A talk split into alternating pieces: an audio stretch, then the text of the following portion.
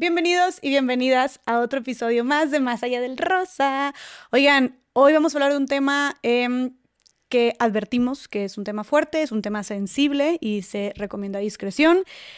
Es un tema que mueve muchísimo.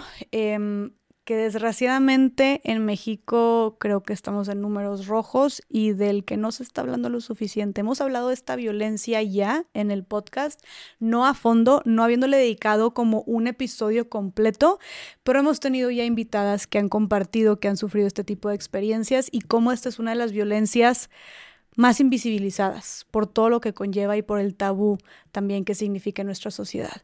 Y bueno, para hablar de un tema tan importante, tan delicado y tan sensible como lo es este, pues traigo obviamente a una mujerona súper, súper preparada que está haciendo cosas increíbles por esta causa, por esta problemática.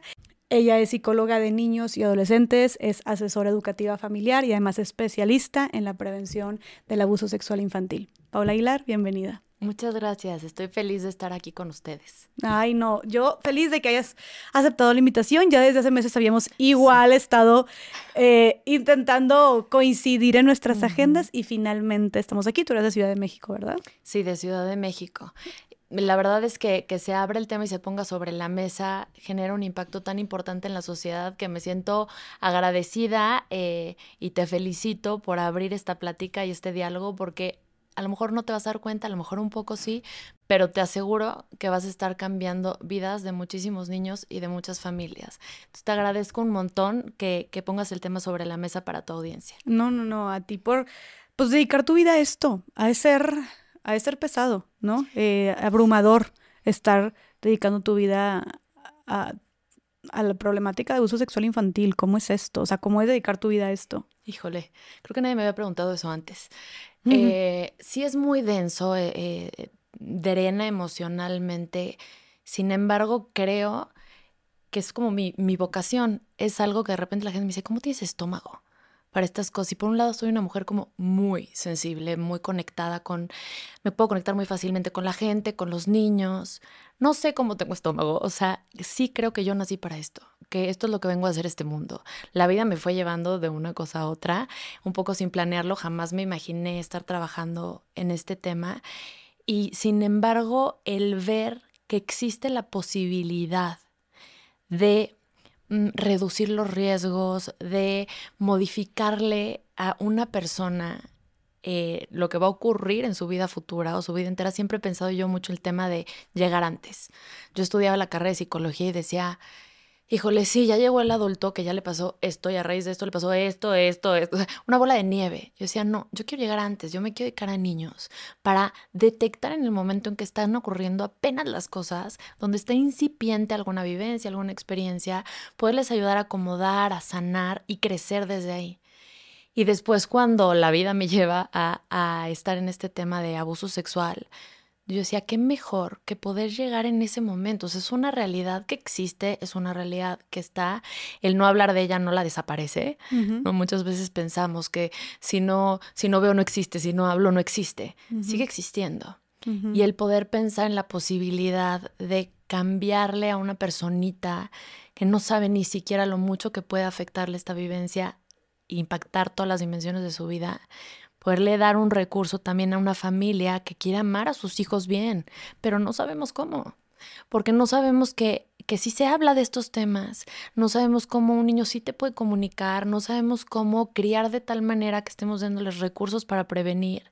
Entonces creo que es más bien falta de información. Por supuesto estar en el tema me ha permitido escuchar miles y miles y miles de historias de abuso que me hacen entender mucho mejor la problemática y siempre mi idea es aprender de cada caso lo más que pueda aprender para entenderlo mejor y darles herramientas a los papás y por supuesto a los niños que de verdad funcionen, que sí funcione. O sea, que sí lo que te esté diciendo, que sí lo que te esté enseñando a comprender, a desarrollar en tus hijos a través de tu crianza, de tu vínculo, de verdad proteja a tu hijo y lo saque de una situación de este tipo o que tu hijo sepa detectar, detener, comunicar. una situación de abuso. Entonces, creo que eso me motiva más que nada. Y por supuesto voy a terapia y hago mucho ejercicio y muchas cosas más. Tienes tus distracciones también. Exacto, exacto. Claro, y es que, y, para, para hablar de todo esto, Paula, o sea, tú, porque aparte te ves súper chava. O sea, y, mm, Gracias. sí, sí, sí. Y, y creo que pues se necesita muchísimo, aparte de mucho estómago, muchísima preparación, ¿no? Eh, ¿Tú te querías dedicar a esto desde que empezaste a estudiar la carrera de psicología o cómo fue que fue avanzando este tema? No, la, siempre supe que me quería, en un inicio empecé yo a estudiar psicología jurando que me iba a dedicar a la parte como más laboral, organizacional, porque yo decía, es una carrera muy intensa, muy densa, o sea, esta parte de las emociones se me hacía un reto complicadísimo, la mente humana me fascinaba y me apasionaba. Y cuando eh, mis ahora colegas de compañeros de ese entonces me, escuchaban decir que iba a laborar, me volteaban y me decían, ¿qué? ¿Tú? Tú eres más clínica que nada. Me decían, como, ¿por qué crees que te vas a ir laboral? En mi mente en ese momento pasó. Después, este sí, efectivamente me di cuenta que lo mío era más lo clínico y nunca tuve duda que me quería dedicar a los niños. Tus propias historias de vida también te van marcando un poco eh, hacia dónde, ¿no? En dónde te enganchas, qué miras, qué cosas puedes mirar mejor que otras.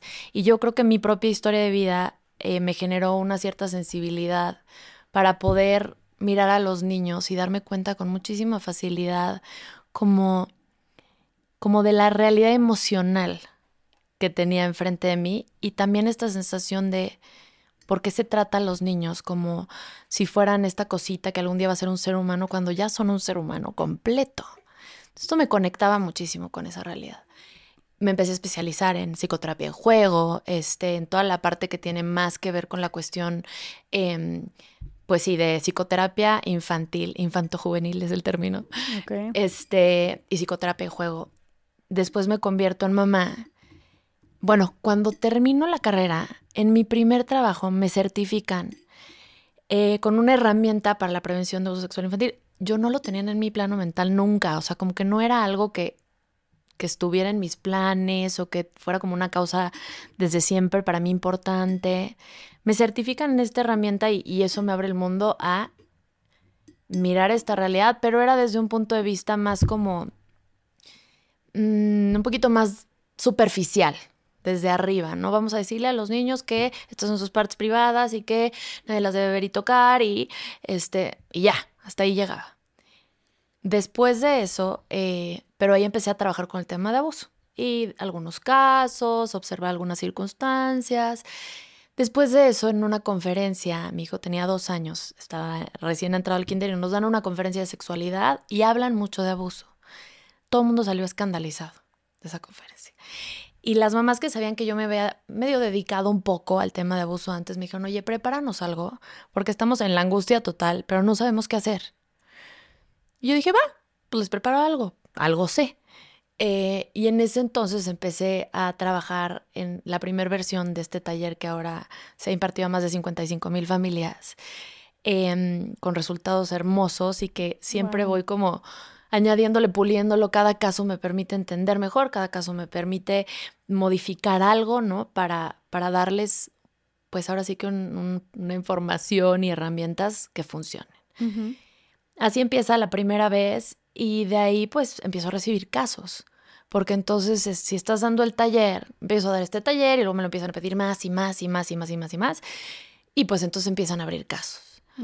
Eh, y empiezan a llegar conmigo casos de niños que han sufrido un abuso o adultos, muchísimo trabajo con adultas, sobre todo mujeres, que abren su abuso después de haber escuchado esta información, ya sea porque se sienten en confianza de que el receptor va a poder cachar esa información o que no lo habían conceptualizado como abuso hasta que toman el taller o eh, a lo mejor que este, les viene un recuerdo, como que se les un gatillo, algo que enciende ese recuerdo. Movilizan un recuerdo y ¡pum! De pronto se dan cuenta que vivieron un abuso en su infancia que nunca habían pensado. Wow. Esto después de tomar el taller. Sí, normalmente después de recibir algún tipo de información, ya sea en taller, en un masterclass, en algún podcast que alguien escucha, eh, como cuando se escucha este contenido, que es lo lindo y lo que te agradezco muchísimo, se tocan fibras que normalmente evitamos mirar, nos genera muchísima angustia. Nadie quiere hablar de este tema, o sea, es un tema que genera angustia, que, que preferiríamos pensar que no existe, ¿no? Y sin embargo, al abrirnos al simple hecho de escuchar, para todos los que están escuchando, el simple hecho de que estén escuchando esto les va a permitir sí contactar con una parte de ustedes, de su sexualidad, de su infancia, de sus miedos, de sus angustias, que aunque parece desagradable, no se siente bien, ¿sí? indagar ahí, explorar por ahí, es una zona, digamos, como un poco oscura a veces. El entrarle permite llenarla de luz y llevarla a otro lugar. Sí, llevarla de luz, llenarla de luz y por ende sanarlo, ¿no? Trabajarlo. Sí.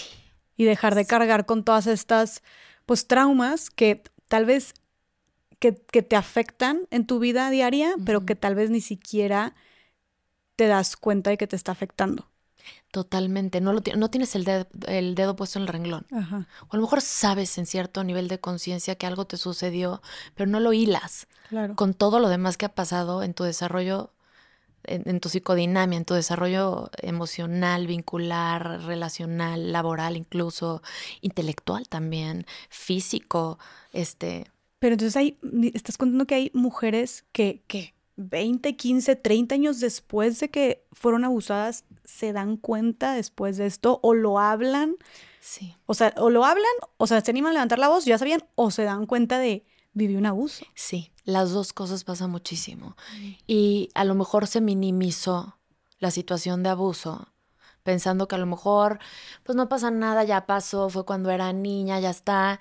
Porque claro, ese es el mensaje que socialmente mandamos esto nos incomoda, de esto no se habla, esto se calla, esto lo evitamos, esto le sacamos la vuelta. Desde el simple hecho, Jess, por ejemplo, de cuando estás con tu bebé y le enseñas las partes del cuerpo, ¿y dónde está tu cabeza? Y ahí está el bebé, ay, los ojos, la nariz, la boca, los hombros, la panza, las piernas, los pies. Nos saltamos los genitales.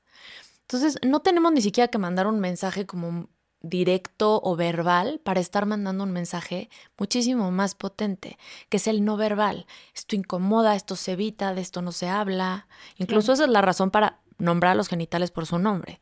O sea, pene, testículos, vulva, pecho, nalgas. Decir eso es como naturalizar dentro del esquema corporal sin tu cuchuflí, eh, tu colita, el pajarito. Los niños llegan y de pronto se enfrentan a una realidad en donde cada quien le dice diferente. Claro, claro, claro, claro. ¿Por qué, ¿Por qué apodamos una sí, parte todos tenemos una cabeza, pero tú tienes un pilín, tú una cosita, tú tu pajarito. Sí, sí, exacto. y eso ya manda un mensaje. Y tú dices, pero es que no estoy haciendo nada. Estás mandando un mensaje de que nos incomoda, que esto no se nombra, no se piensa, se evita. Y eso es lo que hace que, eso junto con muchísimos otros factores, ¿verdad? Porque aparte el sello de la culpa que es muy propio de la vivencia de abuso en la infancia, la vergüenza, la manipulación, el chantaje, la amenaza del abusador, em, esta sensación de estar haciendo algo muy malo y tener una parte de mí muy mala. Los niños lo viven de esa forma, con esta culpa, como si ellos fueran los que hubieran provocado esta situación. Entonces eso genera sellos enormes de silencio sellos que se estima que en un 80% de la población que ha vivido esta situación se llevan a la muerte, a la tumba. Es decir, se estima que el 80% de las víctimas jamás, nunca lo hablan. Su abuso. Su abuso. ¿Y crees que sea, o sea, bueno, decimos que es algo multifactorial, ¿no? Desde el tabú que hay, el estigma sobre la sexualidad, desde, pues, seguramente chantajes, amenazas del abusador, ¿no? Y que simplemente también no sé, tal vez era alguna especie de autodefensa, como el no, querer reconocerlo o recordarlo. Sí, totalmente. La psicología humana es maravillosa. Nuestra psique nos protege de cosas que pueden ser dañinas para nosotros. De hecho, hay un fenómeno eh, muy común cuando hay situaciones de abuso, sobre todo cuando son repetidas estas situaciones de abuso. Es un mecanismo de defensa que se llama escisión. Escindir es como dividir, fragmentar, separar.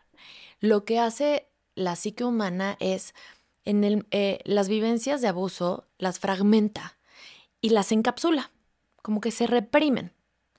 Y entonces lo que yo hago al hacer esto, al escindirme, es como si fuera una especie de vidas paralelas, como una especie de, no son personalidades múltiples, pero vamos a pensarlo desde ese lugar como para entenderlo.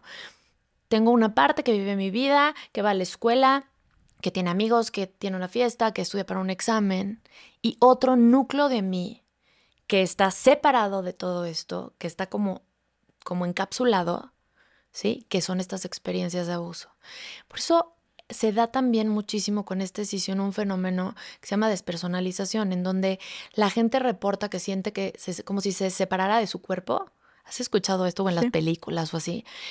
como si me separa de mi cuerpo, yo me veía desde arriba y parece que es una experiencia espiritual, cuando en realidad es un fenómeno psicológico muy común cuando hay una vivencia emocionalmente muy intensa que pone en riesgo la salud mental y emocional de un individuo.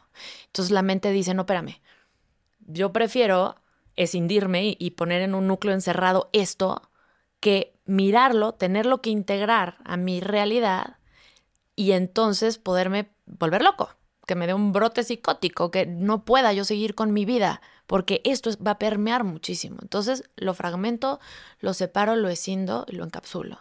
Mm. Ese es un mecanismo de defensa, por supuesto, en donde nuestra mente nos cuida para poder seguir viviendo. Qué poderosa es la mente, qué cabrón. Pero, ok, se, ¿cómo dices? Se, e, es indio. Ajá. Este, pero, en ese momento, pero a pesar de que hubo esta separación psicológica, sí tiene repercusiones en tu persona futura. porque sigue siendo la misma persona, finalmente es tu mente. Por ejemplo, todo lo que es psicosomático, las enfermedades del cuerpo, eh, hay una frase que a mí me gusta mucho para explicarlo, es el cuerpo habla lo que la boca calla. Entonces, no lo estás verbalizando, pero tu cuerpo sí lo está expresando. Jamás deja de estar presente en ti, tú eres una unidad.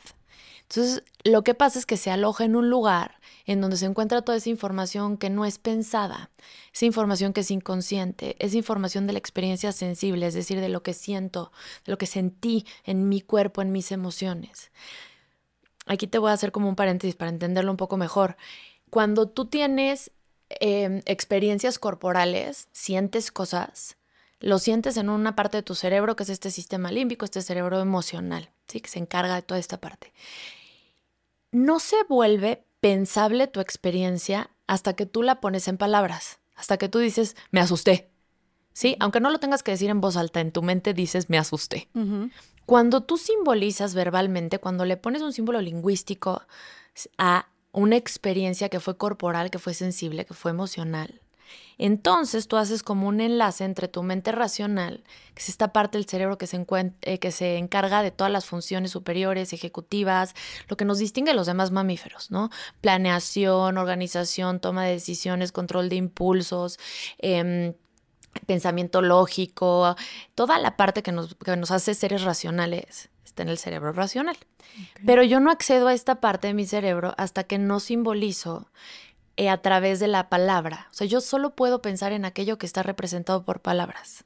Entonces, si yo no sé nombrar ni siquiera lo que me pasó, que esta es otra de las razones por la que se vuelve impensable también a veces, o sea, hay muchos factores, pero este es uno, es yo vivo en mi cuerpo algo que no sé cómo nombrar no lo conozco. Normalmente no se habla del abuso con los niños. Ahora sí, ahora eso es lo que hago yo y lo que hacemos y lo que estás haciendo tú. Pero cuando un niño no sabe cómo nombrar algo, tampoco lo va a saber pensar. ¿Y cómo lo vas a ver comunicar? Mm. Muchas veces tardan también años en hablarlo por, por, factores emocionales, por supuesto, por temas que tienen que ver con con la persona que realizó el abuso, con el no, entender qué pasó, em, con la confusión, con los sellos de la manipulación, etcétera, pero también porque no lo sé pensar. Tengo una experiencia en mi cuerpo, hay algo que me desagrada, que me incomoda, que me angustia, pero no puedo ponerlo en palabras, no, no lo sé nombrar, no lo sé pensar. también ese es otra, otro de los factores en donde se atoran los niños para poder registrar un abuso. Pero si lo registran. Ahí va. Registran como la experiencia sensible, ¿sí? Es decir, vamos a pensar, tenemos que obviamente eh, ir caso por caso de cómo sería, ¿no? Pero vamos a pensar que es un niño preverbal, todavía no tiene lenguaje. Vamos a pensar que es un bebé, tiene ocho meses, diez meses. Y la persona que encarga de cuidarlo, llámese papá, mamá, abuela, tía, tío, enfermera, quien sea, lo estimula al cambiarle el pañal. Eso es algo que, que yo descubrí hace no mucho tiempo, que es como una tendencia, por ejemplo, de las enfermeras para tranquilizar a los niños, para calmarlos y que se autorregulen, los masturban a los bebés. Bebés. Entonces. ¿Pero cómo masturbas un bebé? Sí, o sea, nada más le mueves la cosita. Le mueven el, el, pene. El pene, sí. El pene. Exacto, muy, muy bien. Verdad. Hacen ese movimiento para que como para ayudarlos a que- autorregularse. Una, ignorancia bárbara, evidentemente. Pero sí sienten ellos, siendo bebecitos, sí sienten. tienen una placer. sensación corporal. Ok. El cuerpo funciona. De hecho, hay por ahí una teoría que me gusta muchísimo que es habla de la discordancia de las respuestas físicas con el querer y el deseo. Tú puedes tener, por ejemplo, una mujer puede estar lubricada y no desear un acto sexual, una relación sexual, Ok. Porque su cuerpo, a lo mejor su clítoris está siendo frotado o estimulado de una manera que produce una respuesta fisiológica. Y eso no significa que ella quería tener esa relación sexual. De hecho, se han pasado como en casos de abuso donde eh, en, en el juicio sacan como en contra de la mujer de que pues es que ella estaba lubricada. O tuvo un orgasmo. Ajá. Y es, ajá, y es como, güey, pues es, es el cuerpo respondiendo, Exacto. pero no significa que hubiera un deseo genuino ahí. Exactamente. Claro. Sí, ni un consentimiento. Exacto. Entonces, eh, ¿qué pasa con estos bebés, por ejemplo? Va a haber una experiencia en su cuerpo y hay una memoria, se habla de una memoria como de los sentidos, como una memoria sensorial, como una memoria en cuanto a lo, lo que siente mi cuerpo. Ujú. Para ese bebé, evidentemente preverbal, poder localizar y verbalizar y registrar esa experiencia es prácticamente imposible. Claro. Estamos hablando, por ejemplo, a lo mejor de un niño de dos años y medio, tres, que ya tiene algo de lenguaje, eh, que ya conoce algunas acciones, ya conoce algunas como normas del mundo, ¿no? Como la privacidad, que todavía no la entienden, hasta los cinco o seis años pueden desarrollar sentido de privacidad, por ejemplo, pero tiene unas ciertas nociones de cómo son los cuidadores, ¿no? Quién es un cuidador de confianza y quién es un extraño, que en este caso el extraño no es que vaya a ser el que va a cometer el abuso, pero sí puede entender a lo mejor algunos tipos de contacto que con mis mises me saludo así, pero con mis papás así, pero con mis amigos así. Ya tiene como algo de información para poder registrar. Lo que va a manifestar como sintomatología normalmente siempre va a ser más corporal, también los bebés, ¿no? Eh, física, temas de la piel, gastrointestinales, dolores de cabeza. A mí me han tocado muchos casos, esto no está tanto en la bibliografía, pero por ejemplo de, sus de las piernas. Em, se quejan de dolores de piernas, ¿sí? O de pronto me ha tocado casos también que han llegado a paralizarse por cuestiones psicológicas después de un abuso. Entonces, va a haber sintomatología, va a haber como una... Los niños siempre comunican, siempre, todo el tiempo, nada más que no verbalmente. Ok. eh, Entonces tú piensas que un niño como de dos años que tal vez no, lo que estás diciendo es que tal vez no lo está expresando con palabras, pero que siempre de alguna manera el cuerpo lo va a expresar. Y la conducta y el desarrollo de la afectividad y la manera en que se vincula con otros y el tipo de contacto que busca. Y ese, o sea, ser, es, eh, que, lo- que lo ex- que se exprese de esa manera, que de estas señales puede ser justo en el momento o, o recientemente de que acaba de suceder el abuso, o puede seguir como si nada y años después estar Sí. expresando estos, estos síntomas. Puede haber síntomas inmediatamente después. Puede haber, o sea, siempre va a haber sintomatología, siempre prácticamente inmediatamente después. Pero esta sintomatología puede hacerse más severa o agudizarse en días posteriores. Mm. Lo habitual es, por ejemplo, cuando están muy chiquitos, hay niños que lo reportan de inmediato, los que tienen por ahí de 3, 4 años, dos y medio, que ya tienen buen lenguaje, tienen menos estas censuras de las normas sociales y normalmente lo escupen. Como si te estuvieran diciendo, encontré una piedrita en el camino, Mm. lo escupen con más facilidad. Van creciendo y empiezan a aprender a silenciar, empiezan a aprender a censurar, a evitar ciertos temas. Son más manipulables también, ¿no? También. Por el, por el hecho de que ya saben qué está bien o qué está mal, ya saben que si te portas mal, no sé, o sea, si, si dices algo, entonces le voy a hacer algo a tu mamá, o si, si, dices algo, pues a ti también te van a regañar porque lo que hiciste está mal, y como que ya tienen tal vez esta conciencia más desarrollada que hace que se silencien más. Todo tiene que ver con el desarrollo infantil, por ejemplo, la moralidad infantil eh, se relaciona con obediencia y castigo, evitar el castigo y para un niño es, ahí está em, como meta de la bondad o lo bueno tiene que ver con la obediencia, con hacer caso. Esto se, se fortalece muchísimo, se refuerza muchísimo en la cultura. Esta cultura de obediencia. El niño obediente es el niño que las mamás se le salen corazoncitos por los ojos y mira a tu primo cómo hace caso a la primera, ¿no? Y en la escuela es el niño que le ponen la estrellita porque hizo caso, porque obedeció, entonces, también como cultura hay muchísimos factores que tenemos que considerar y que hay que modificar para que se vuelva para un niño bastante más viable el poder registrar, el poder detener, el poder comunicar una situación de abuso. Pero sí, eh, cuando van creciendo, efectivamente, los factores de su propio desarrollo generan eh, mayor silencio. Eh, hay miedos, por ejemplo, los miedos comienzan cuando empieza un, pensamiento mágico y mayor avidez en su fantasía. Cuando los niños traen, están más fantasiosos por el propio desarrollo, que eso empieza entre los dos años y medio, o sea, su como la parte fuerte de la fantasía infantil está como de los dos y medio a los siete, ocho se empieza a diluir. Entonces acá tenemos muchos más miedos, pesadillas, terrores nocturnos. Entonces va a haber ciertas características que tienen que ver con cada etapa del desarrollo. Unas que van a jugar a favor y otras que van a jugar en contra. Ok, ¿como cuáles? Por ejemplo, el egocentrismo infantil y el pensamiento mágico. El combo de esos dos. El pensamiento mágico es cuando los niños quieren entender el mundo que les rodea porque quieren saber si es peligroso, si no es peligroso, qué posición tomar. O sea, lo que necesitamos como seres humanos es entender nuestro mundo para saber cómo actuar y dónde ubicarnos. Entonces, este pensamiento mágico surge eh, justamente con la finalidad un poco de que los niños tengan esta curiosidad, exploren, entiendan cómo funcionan las cosas, sepan solucionar conflictos. Se hagan preguntas, sean curiosos. Exacto. Eh, pero a la vez genera una dinámica mental en donde para los niños ellos tienen como ciertos poderes sobre las cosas que ocurren en su vida. Por ejemplo, no sé si te tocó a ti, Jess, cantar que llueva, que llueva la Virgen de la Cueva. Y si llovía, ¿A poco no era de yo hice que lloviera?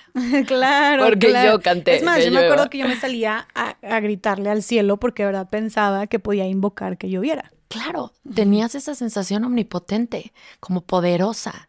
Y eso es un rasgo muy típico de la infancia a veces se queda ahí medio perpetuado en la, en la vida adulta, pero es muy típico de la infancia. Y eso se mezcla también con el egocentrismo, que tiene que ver con las limitantes del niño para mirar el mundo desde alguien más. Yo solo miro el mundo en referencia a mí y entonces todo lo que me ocurre es como si tuviera un hilo que lo ata a mí. O sea, yo no puedo concebir las cosas que pasan sin relación a mí.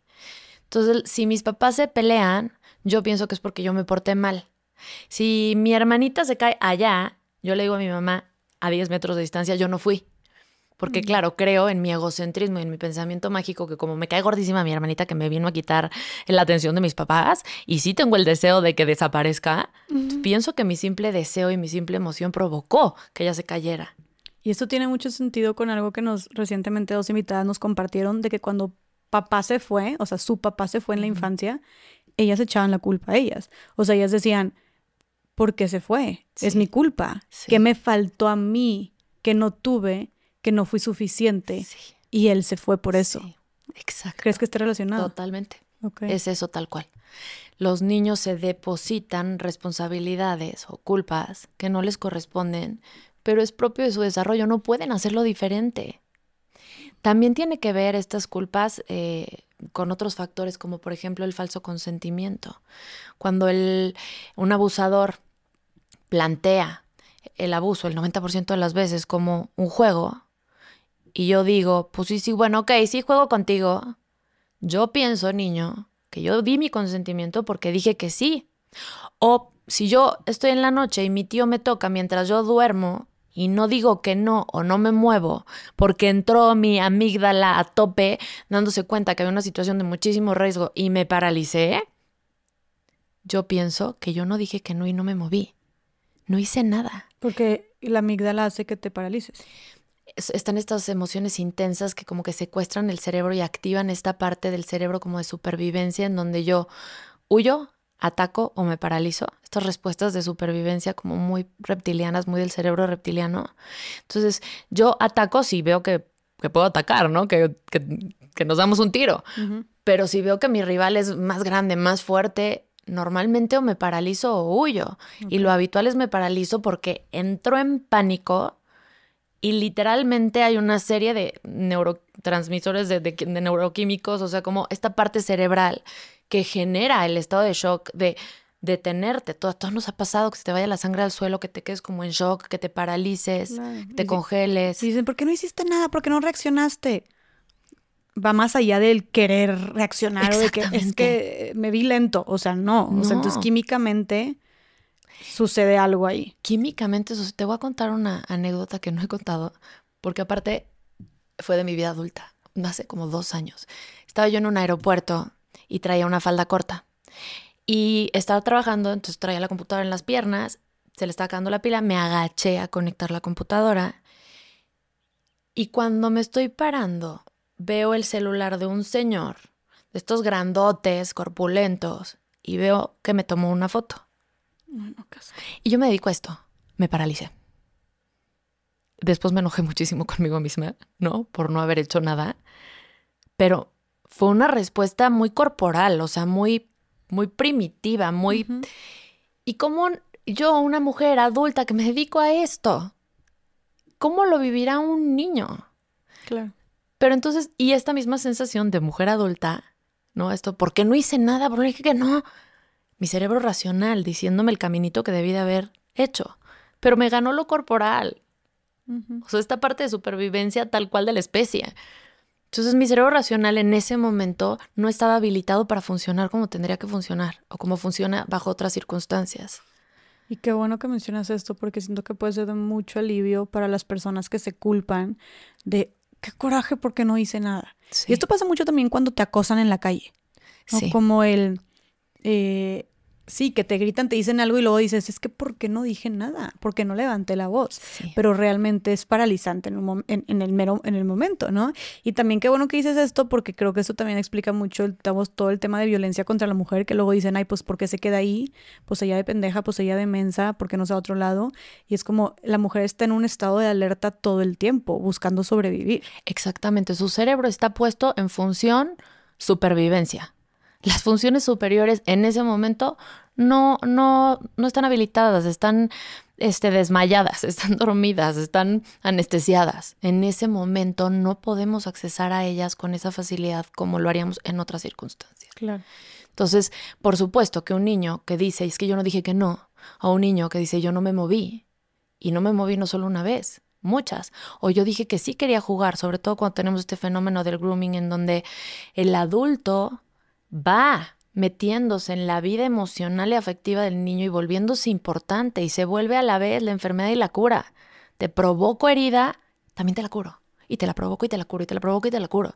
Entonces, por supuesto, si para un adulto es dificilísimo salirse de una situación así, ¿no? Con una persona que manipula, que el, clásico voltearte la tortilla, que te voltea la tortilla, en donde el, victimario eres tú y ellos son la pobre víctima.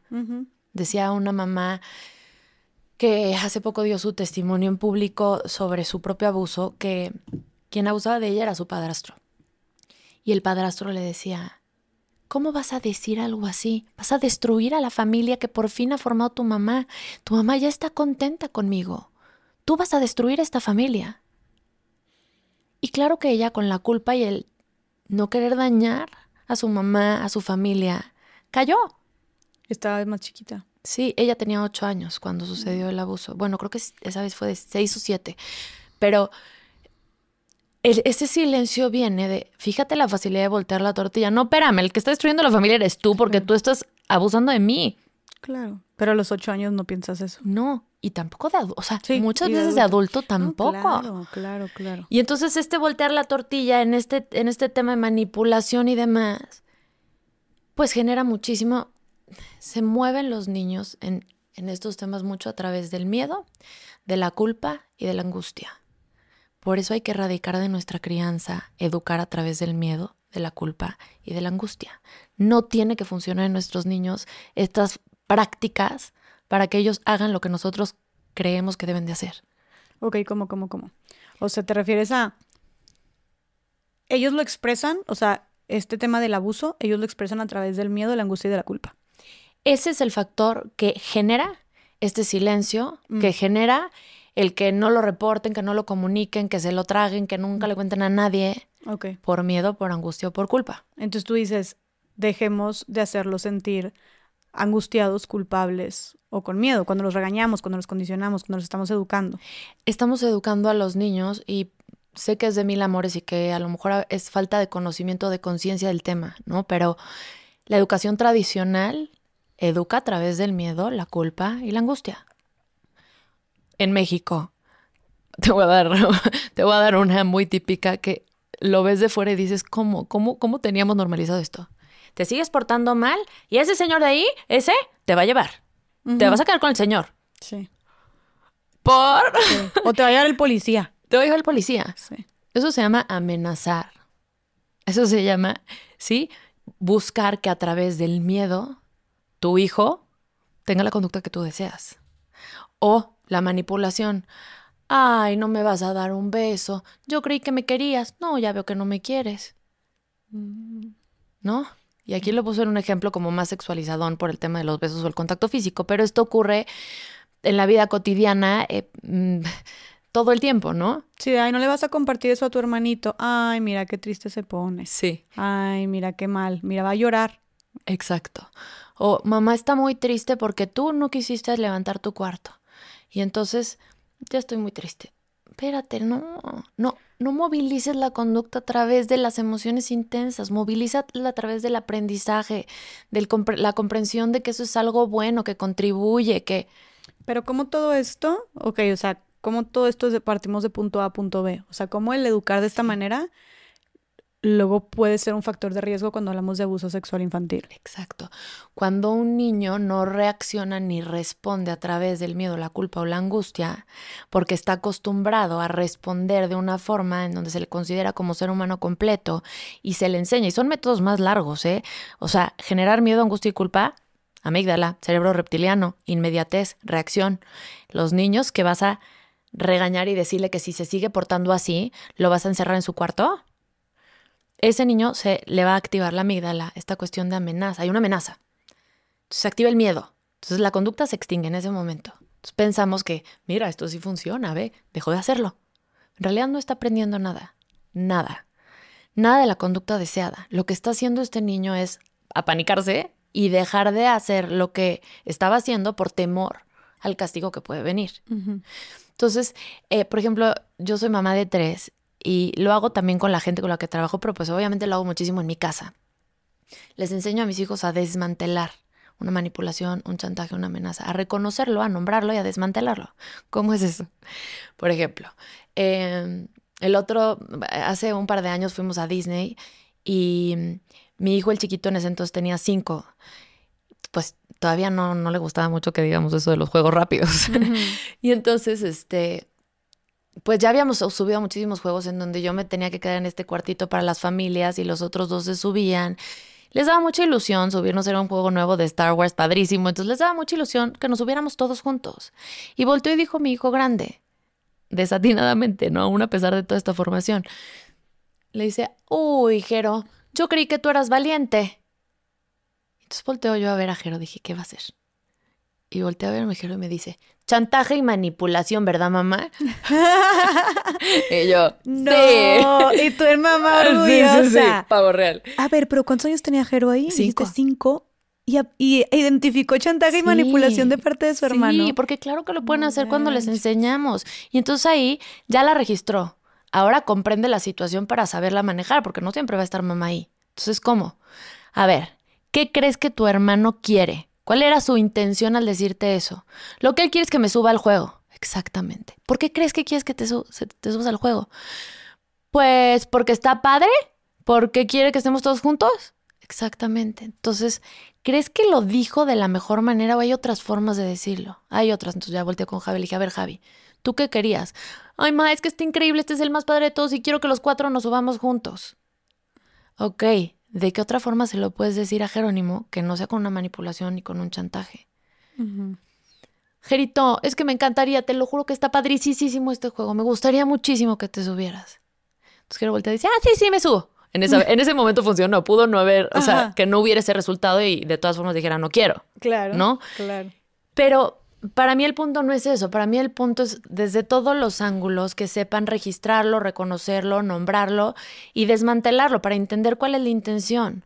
Y entonces, en este caso, por ejemplo, mis hijos y los niños con los que trabajo, lo que les ayuda a entender es lo que la persona está queriendo es que tú hagas lo que esa persona quiere movilizando tu miedo o movilizando tu, angustia o movilizando tu culpa, con palabras de niño, ¿verdad?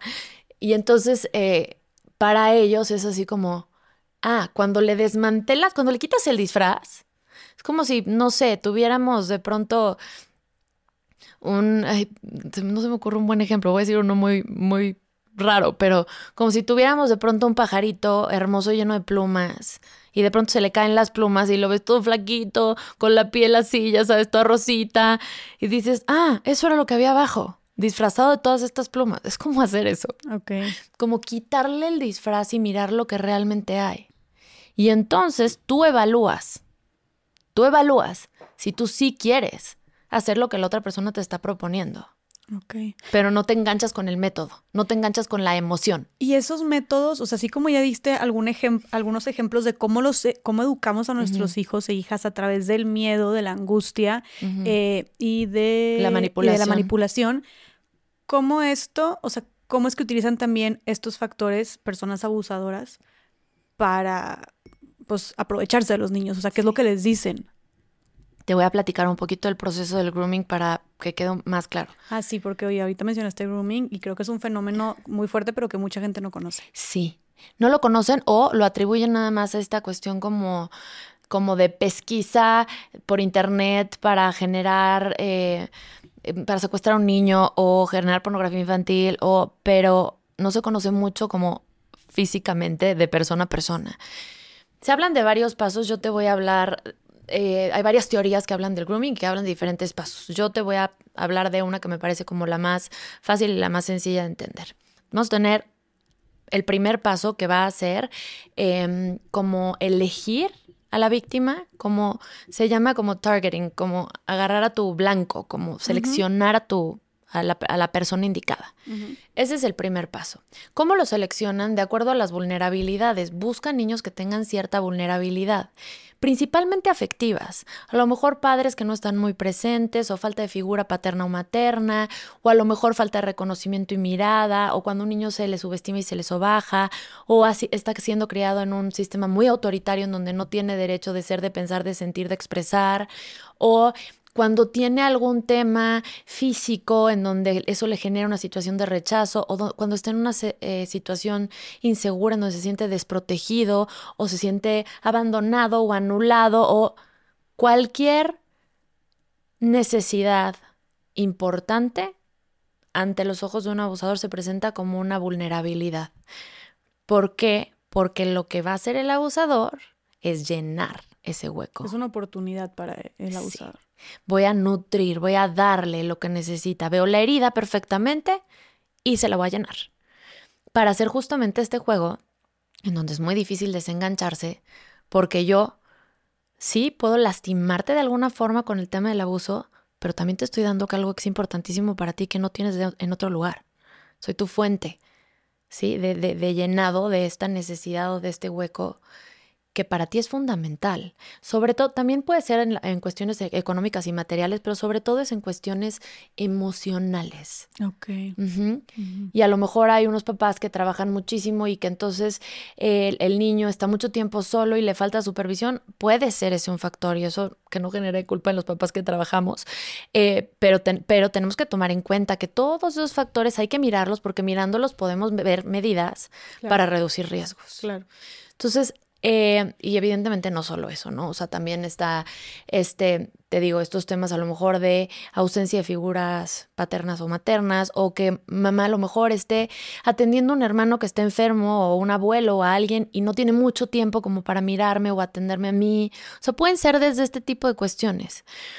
Entonces, esas son carencias. Son carencias, exacto. Carencias, alguna herida, alguna necesidad. Entonces, primero targeteo, es decir, primero elijo a mi víctima.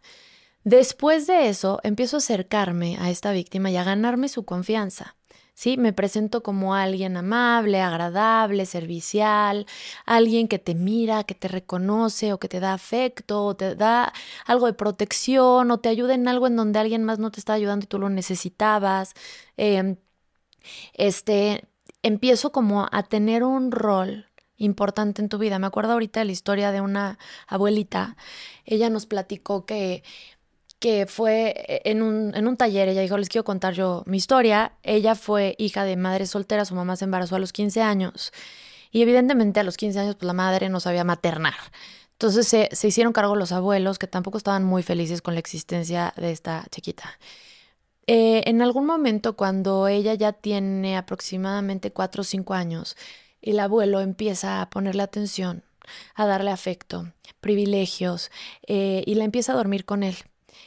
Por supuesto comienza en ese entonces el abuso, mezclado con que ahora la atendían, la miraba, la, le preguntaba, le traía un regalo especial, eh, tenía pláticas con ella, todo lo que ella carecía y añoraba y anhelaba afectivamente se lo estaba dando el abuelo, mezclado con esta parte de, de pues del abuso sexual. Eso genera un enganche enorme, porque lo que yo pierdo si yo denuncio, si yo reporto, si yo comunico, si yo hablo, si yo rompo el silencio, para mí es vital. El amor y el afecto es vital. Hay, un, hay observaciones que se han hecho en la historia de la humanidad que nos permiten corroborar esto porque a lo mejor todos decimos, sí, yo sé que es vital, pero hay experimentación que lo, que lo sustenta. Por ejemplo, este experimento hace muchos siglos de un emperador, este, eh, Federico, en Alemania, que dijo, ah, yo creo que el ser humano habla de manera espontánea y entonces ya sé, vamos a ver qué, qué idioma hablarían los niños si no se les estimula. Entonces separó de sus madres a varios bebés y los puso bajo el cuidado de cuidadoras, ¿no? De unas tipo enfermeras que los tenían perfectamente bien en cuanto a comer, en cuanto a higiene, en cuanto a frío-calor, ¿no? Estas necesidades como biológicas. Pero les tenía prohibido que les hablaran, los miraran o los cargaran. Entonces, ¿qué pasó con estos bebés? Todos, antes de cumplir los dos años, murieron. Luego vemos, eh, por ejemplo, eh, Pero, eh, perdón que te interrumpa, pero y estos bebés, qué pobrecitos. Sí, no, no, evidentemente esto fue en un siglo en donde no había ni la más mínima regulación, ni conocimiento, ni conciencia de nada. Ok. ¿No? Hoy por hoy, pues no, eso, no existe. O sea, el afecto como algo vital. Sí. O sea, casi como una necesidad biológica también. Exactamente.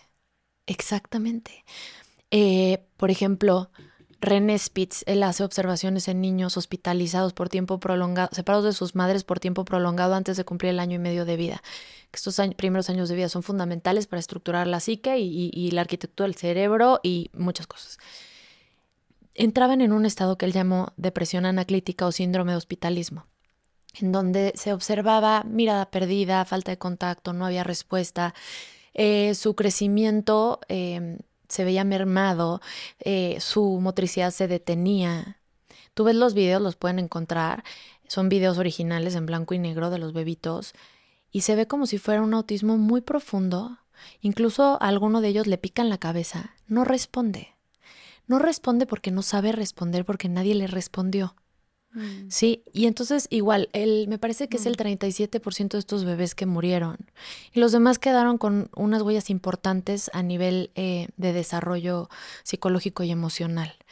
Todo este tipo de observaciones, igual este, los huérfanos de guerra que observó John Bowlby, que él se dedica a la teoría del apego y todo este tema, nos permiten entender que para un ser humano el afecto es vital. Y entonces cuando el abusador usa el afecto, perder eso es vital. Sí, o sea, con tal de que le digan, si les dices nos van a separar, ya es suficiente para que la niña se muera de miedo y no diga, diga nada. Exacto. O nadie te va a creer, o nadie te va a cuidar como yo te cuido, tus papás no te quieren. O este, perfecto, sí, dilo, Dilo para que todo el mundo se dé cuenta de la clase de ser humano Billy ruin que tú eres. No vales nada, ¿no? Y, y, esta niña, este niño que ha pensado que no vale nada por esa misma situación de abuso, teme a vivir eso que ya está viviendo. Por eso te digo que dan la herida y a la vez la llenan. O sea, la cubren, generan la necesidad y a la vez la cubren. Y luego se dan estos síndromes de Estocolmo también de pronto, ¿no? En donde se enamoran del el abusador. No es tanto un enamoramiento como tal, sino esta cuestión en donde no lo puedo perder, no quiero perder, lo voy a proteger. ¿Viste la película de La Caída de Carla Sousa? No, me han dicho que está muy buena. Ahí se ve, por ejemplo, este factor. ¿Y cómo defendía a su abusador, la, la chava o qué? Algo le pasó, a, narran o plasman algo que es muy común en una situación de abuso, que es ella no lo podía como hacer pensable tanto. Había ciertos recuerdos, pero se quedaba más con esta parte nutritiva en donde pues era su coach quien la llevó a, em, a a, llegar, perdón, quien la llevó a las Olimpiadas, quien la entrenaba, quien le daba una atención especial para entrenarla mucho mejor, una manera privilegiada y cumplir sus sueños. Y si no fuera así por mí, tú no estarías logrando esto, ¿sí? Y entonces se, se empezaron a mezclar una serie de cosas, una figura paterna también en donde me protegen a mí dentro de un ambiente deportivo que tiene mucha competencia y demás. Y pasa algo que te digo que es muy común, que es ella como que termina de entender lo, lo duro, lo, eh, lo, lo, fuerte, lo. como que ella se hace consciente de su propio abuso cuando mira a otra atleta vivir la misma circunstancia que ella vivió. Esto es súper común. Mirar que, que tu perpetrador está abusando de alguien más te permite mirar tu propio abuso. Eso es muy común. Entonces, en esta película se observa eso, ¿no? Esta parte en donde ella lo defendía. Entonces, será, será porque como no, no has, o sea, no puedes aceptar o no, o sea, no reconoces que estás siendo abusado o que estás siendo abusada, pero sí lo reconoces en las demás personas. Sí, es más fácil mirarlo afuera y contactando con lo que estás viendo allá, de pronto traer recuerdos, darle sentido a algo que tú mismo viviste, porque también es muy común de evaluar la propia experiencia y no creerte a ti mismo. Mm. Esta parte en donde este es importantísimo creerle a los niños, pero es importantísimo que aquella niña o aquella adulta o adulto que registra una vivencia de abuso, una experiencia de abuso en su infancia, también se crea a sí mismo y confíe. Sí, lo viví, no estoy inventando, no estoy alucinando, no estoy loca, viví esto. esta parte de creerlo, de, que se vuelva realidad, es complejo y a veces se necesita mirarlo en el reflejo de alguien más como para poderlo comprender en uno mismo. Claro. Oye, Paula, ¿y tú crees que, o sea, niños o niñas que estén viviendo, por ejemplo, esta situación que contaste del abuelito, em, ¿tú crees que a los niños o niñas que están siendo abusados o sea, ellos, ellos sepan que está mal lo que les están haciendo. No siempre. Muchas veces sí tienen como esta sensación de, y yo sabía que estaba mal. Fíjate, te voy a contar una historia fuertísima, reciente, de un caso de una, de una chavita que me contactó hace poco tiempo y me dice, oye, Pau, quiero que me ayudes a, más bien, quiero que hables más del abuso de las madres. Y ella me cuenta su historia de abuso, donde su mamá abusaba de ella. Y dice, tenemos, sí, es durísimo. Dice, tenemos divinizada la figura materna, como que es impensable. Y la gente incluso no lo habla por lo divinizada que tenemos a la figura materna. Es inalcanzable, está en un pedestal, en un altar. Y entonces dice, esta es una realidad de la que no escucho y no se está hablando y es una realidad que yo viví, necesito que lo hables más. Y te voy a ser honesta, en mis 15 años que llevo trabajando con casos de abuso sexual, y se lo dije a ella, eres mi primer caso en primera persona que me habla de un abuso por parte de su mamá. Mm. Esto es, imagínate la intensidad, la fractura, lo que puede generar en el desarrollo de la psicología de un ser humano que tu propia madre, que la figura que normalmente te nutre, te contiene, te protege, te da seguridad, abuse de ti. Esa herida es durísima Claro. Y entonces no es, no es fácil hablarlo ni registrarlo. Claro. ¿Y crees que sea que nos, cuando dices es mi primer caso, crees que sea porque de verdad sean muy escasos y casi no existan abusos por parte eh, de la mamá? ¿O precisamente por como toda esta eh, estigma, Silencio. tabú, silencio, divinizada que tenemos la figura de la madre? Yo creo que es un combo de las dos cosas. Si tú ves las estadísticas, se inclinan altamente a abusadores hombres. O sea, el abusador suele ser entre un 80 y 90%, dependiendo de la fuente de información a la que acudamos, eh, hombre. Sí, si, si pensamos en abuso sexual infantil y pensamos en un hombre abusando de una niña o de un niño, Sí, la verdad. sí. Mujeres, sí, es una. entran dentro de la estadística, por supuesto que las hay. Últimamente, fíjate, por alguna razón, no sé si es porque está eh, más. hay más apertura a la sexualidad femenina, pero últimamente he recibido muchos casos de mujeres que abusan. Maestras, niñeras, este, mamá, sí, tía, hermana. Pero, ajá, mujeres, pero mamá solo has recibido uno. Pero mamá solo ha recibido uno. Entonces yo creo que sí, la estadística no se inclina mucho hacia una mamá, pero aparte me puedo imaginar lo complejo de registrar un abuso por parte de una mamá.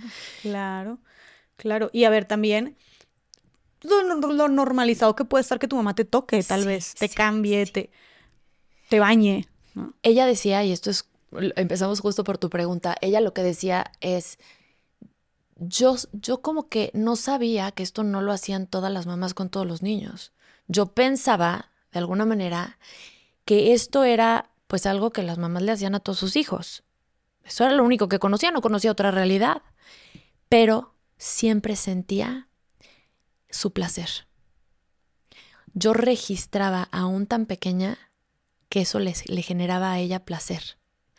Y había algo de eso que me hacía sentir corporalmente como que algo no estaba bien. O sea, su cuerpo le indicaba como una señal de alerta porque registraba placer en el, eh, como una reacción de su mamá, estando aún ella tan chiquita. Sí. Entonces ella registra en, en una parte como muy Wow. no pensable, porque no es racional, porque no está en palabras. Hoy de adulta lo puede nombrar y lo puede, eh, lo puede simbolizar con palabras, pero de niña no, no lo supo, no lo supo poner en palabras. Pero tú crees que hay entonces algo ahí nato como de nuestra mera naturaleza de, a pesar de que ella no tenía idea de lo que era un abuso y hasta pensaba que eso que hacía su mamá todo el mundo le hacía, pero a pesar de eso su cuerpo registró que algo estaba mal. O sea, ¿tú crees que nuestro... Y, no, y supongo que no fue algo violento. No, no era, de hecho era con la excusa de curarla, de sanarla, tenía que ver con supositorios, con estimular el ano para revisarlo. O sea, entonces, ¿por qué crees que lo haya registrado como algo malo? Eso es lo que me da como mucha curiosidad. Y estás entrando en un terreno eh, que no está tan estudiado. Te voy a platicar desde mi experiencia sobre todo y eh, una parte que tiene que ver más con mi opinión que con bibliografía, tal cual. Y también con un poco de, por supuesto, teoría. Em, la sexualidad de un ser humano tiene, está tan enraizada, tan conectada, es una dimensión que tiene tanto que ver con nuestra identidad, con quién soy.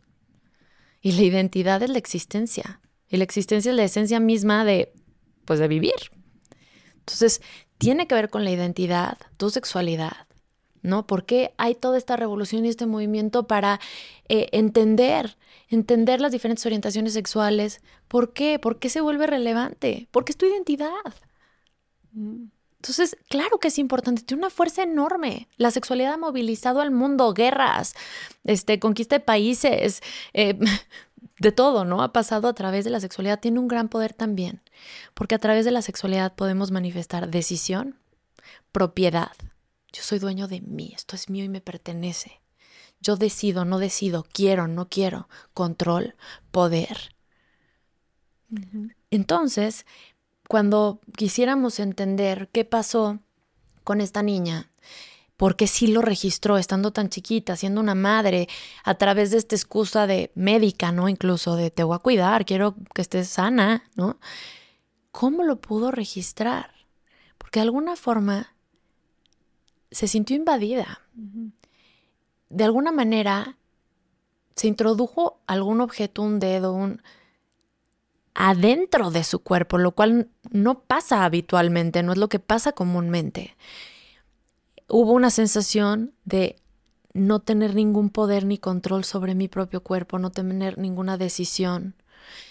Eh, esta cuestión también em, en donde, aparte de esta cuestión de invasión del poder, del control, de la decisión, em, la parte también de la identidad y de la em, como de la individualidad en cuanto a me pertenece.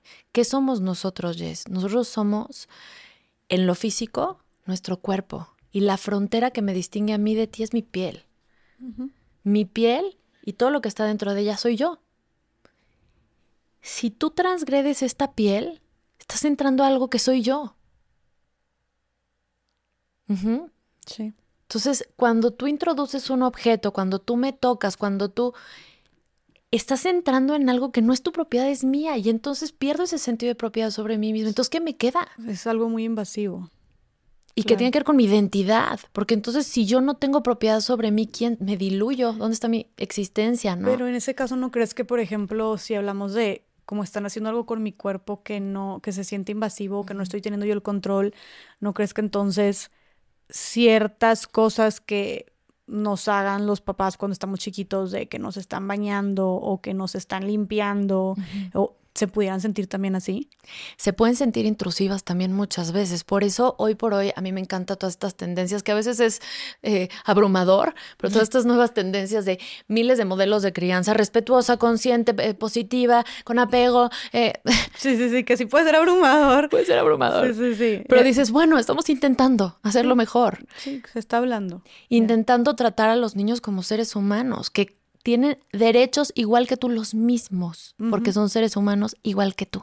Y qué bueno que digas también eso, porque siento que sí, rescatando lo que dijiste hace ratito, siento que de repente vemos a los niños y niñas como personas que no pueden, entiendo que para unas cosas se tiene que ver así, pero como si los hiciéramos menos, o no los tomáramos tan en serio, o no los deberíamos de escuchar tanto.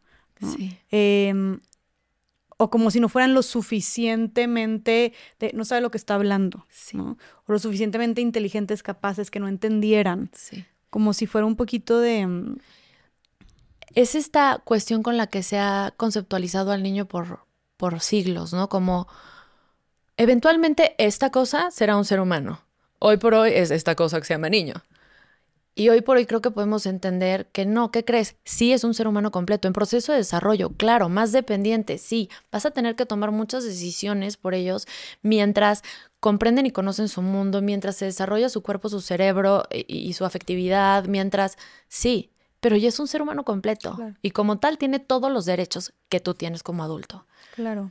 Oye, Paula, y em, ahorita mencionaste en el caso de esta, de esta chava que entonces ella te busca ya grande. O sea, ya... Me busca de veintitantos años. Veintitantos años.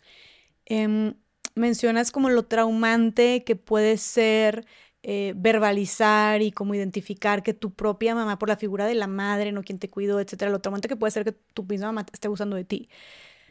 ¿Te expresarías de la misma manera cuando se trataba de un abuso por parte de tu papá?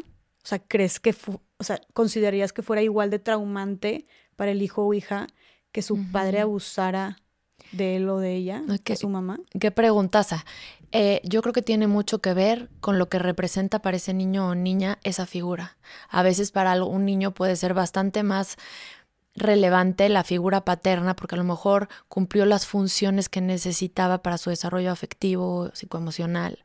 Sí, entonces a lo mejor papá incluso tiene un rol de más peso en su vida. Lo que pasa es que culturalmente y tradicionalmente suele ser mamá, pero Creo que cada vez más los papás están más involucrados también en la crianza y de hecho antes no se consideraba figura primaria el papá y ahora sí se considera figura primaria. Es decir, mamá y papá son tus figuras primarias. Todos nos construimos. ¿Cómo que antes no se consideraba figura primaria? Era como una figura secundaria dentro de tu desarrollo. O sea, lo principal es mamá, pero claro, porque en otras épocas también hacían un poco los roles, ¿no?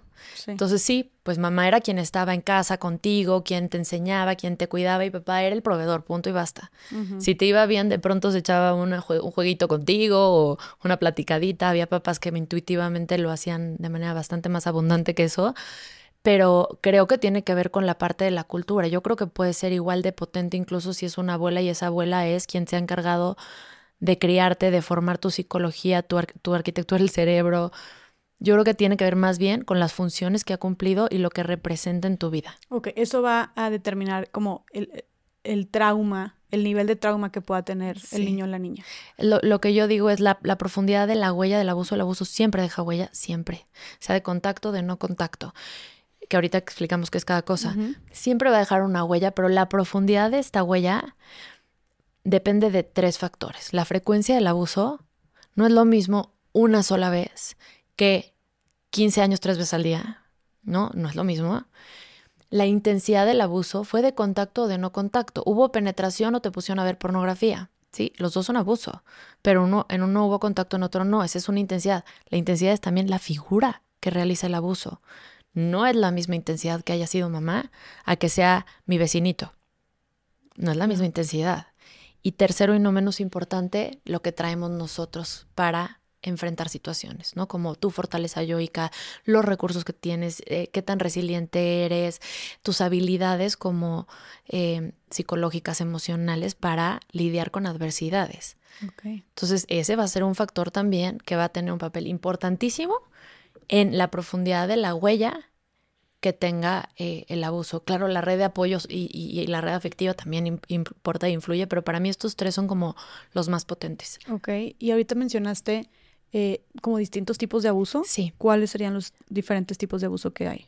Hay abuso de contacto y abuso sin contacto. El de contacto es el que todos reconocemos porque tiene que ver con penetrar, tiene que ver con tocar o hacer que toquen, tiene que ver con sexo oral.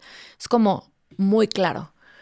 El que es sin contacto tiene que ver, por ejemplo, con exhibicionismo y boyerismo, es decir, con enseñarle a, un niño los genitales, masturbarse delante de él, ponerlo a ver un acto sexual, escuchar un acto sexual, pornografía, eh, o mirar, fotografiar, videograbar, ponerlo en posiciones sexuales, hacer que se desnude, hacer que interactúe con otros niños de una forma sexualizada. O sea, todo lo que no estoy tocando al niño, pero sí estoy teniendo un impacto em, en cuanto a la huella que deja, que ahorita hablamos un poquito de eso, igual al de un abuso de contacto, pero en una profundidad distinta dependiendo de estos factores que te platiqué. Ok, o sea, puede tener el mismo impacto o la misma afectación en un niño que a una niña que la hayan penetrado a, un niño que lo hayan puesto a ver pornografía? Pudiera tener, dependiendo eso, sobre todo ahí va a ser la psicología de cada uno, si hubo contención, una red de apoyo, si se ayudó a sanar, o sea, si fue varias veces. Si fue varias veces. Por ejemplo, tengo tuve el caso de una chiquita que veía con su amiguita por por coincidencia encontraron material pornográfico en la casa de, de la amiguita. Las niñitas de cinco años se lo toparon, les generó curiosidad, lo abrieron. Te digo, el tema de la pornografía es, eh, se está incluso queriendo incluir dentro de las adicciones, porque genera un circuito a nivel neurológico muy intenso en donde se vuelve como una necesidad replicar la experiencia, volverlo a mirar, pero tiene un componente que es como agresivo también y los niños no saben comprender ni entender, entonces hay algo de curiosidad que me genera un poco de adrenalina también, a la vez aversión. Y entonces es muy común que un niño que vio pornografía una vez o replique lo que vio o quiera volver a ver. Esta chiquita en ese caso siguieron viendo, se, volvió como incluso algo como entre ellas dos, ¿no? Que una actividad que hacían con frecuencia, ver pornografía. Y después este, empezaron a, ver pornografía en otros medios, ¿no? De videos, etcétera. Y después empezaron, empezaron a actuar lo que ellas veían en esos videos. Entre ellas. Entre ellas y luego con otras personas también. Entonces, te fijas, o sea, es que una cosa lleva a otra, entonces una huella de, y estas niñas se vieron expuestas a la pornografía de manera indirecta, ¿no? O sea, no fue que alguien las puso a verlo, pero mira todo lo que desencadenó. Y la huella de esta persona a nivel de su psicología, de su comportamiento, de su concepto de sí misma, de su manera de relacionarse con los demás, de las consecuencias que tuvo son del libro, las, las típicas consecuencias de cuando un niño sufre un abuso sexual. Por eso se considera como abuso sexual también. Para que sea un abuso sexual creo que es importante que entendamos que hay dos factores importantísimos que es que haya desigualdad de poder y de autoridad y que haya la intención de provocar en el otro o en mí mismo una especie de placer sexual. Porque un niño también puede abusar de otro niño, no por ser menores no se considera abuso. Entonces, ¿cuál va a ser la diferencia? Justamente esa.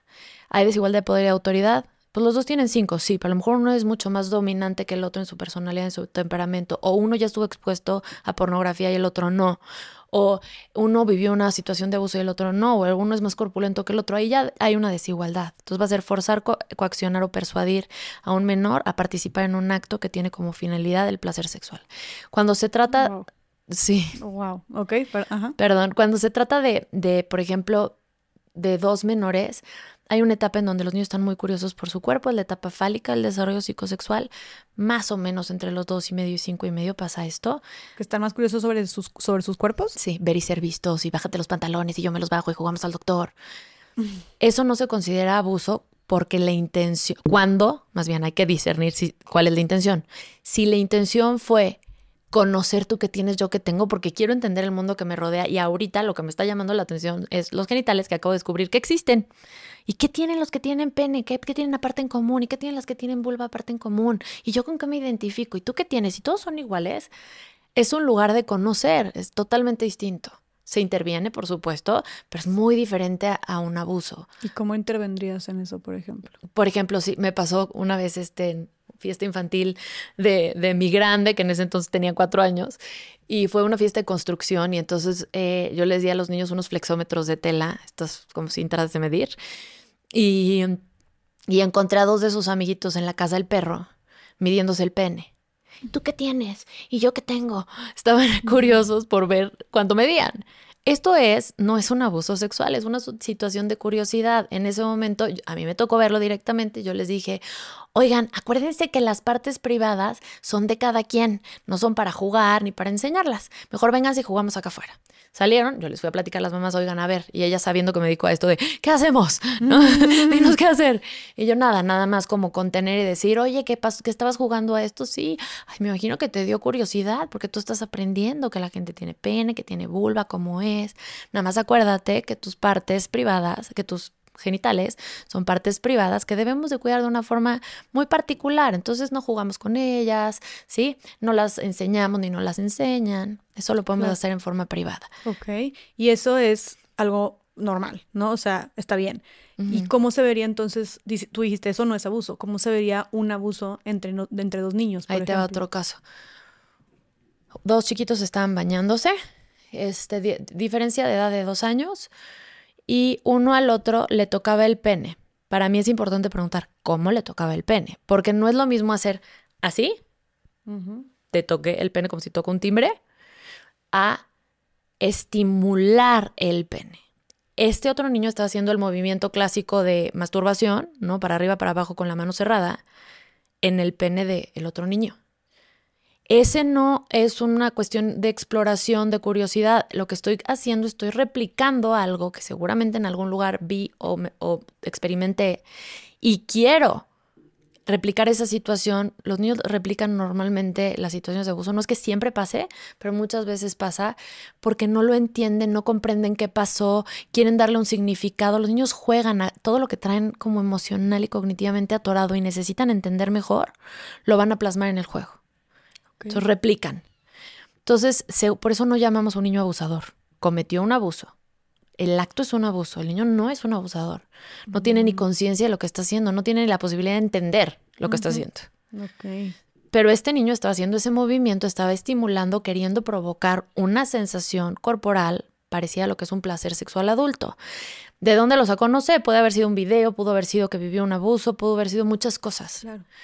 Pero esa situación no es un juego sexualizado de la edad, no. Eso sí es un abuso. ¿Y cómo intervendrías ahí, por ejemplo?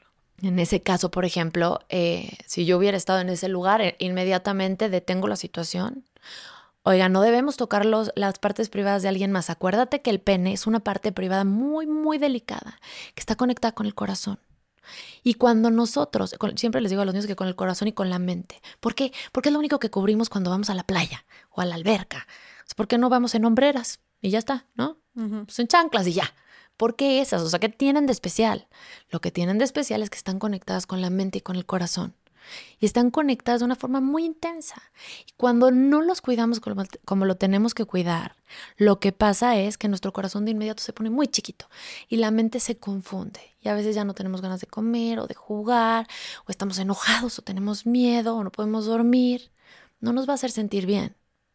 Sí, entonces esa sería como mi primera intervención neutral en ese caso, aunque normalmente nos histerizamos y nos escandalizamos y gritamos, que yo siempre les diría, sé que está dificilísimo, pero intenten mantenerse neutros, porque los niños a partir de la reacción y la respuesta del adulto o cierran el tema o pueden abrir a, a pensarlo, entenderlo, ¿sí?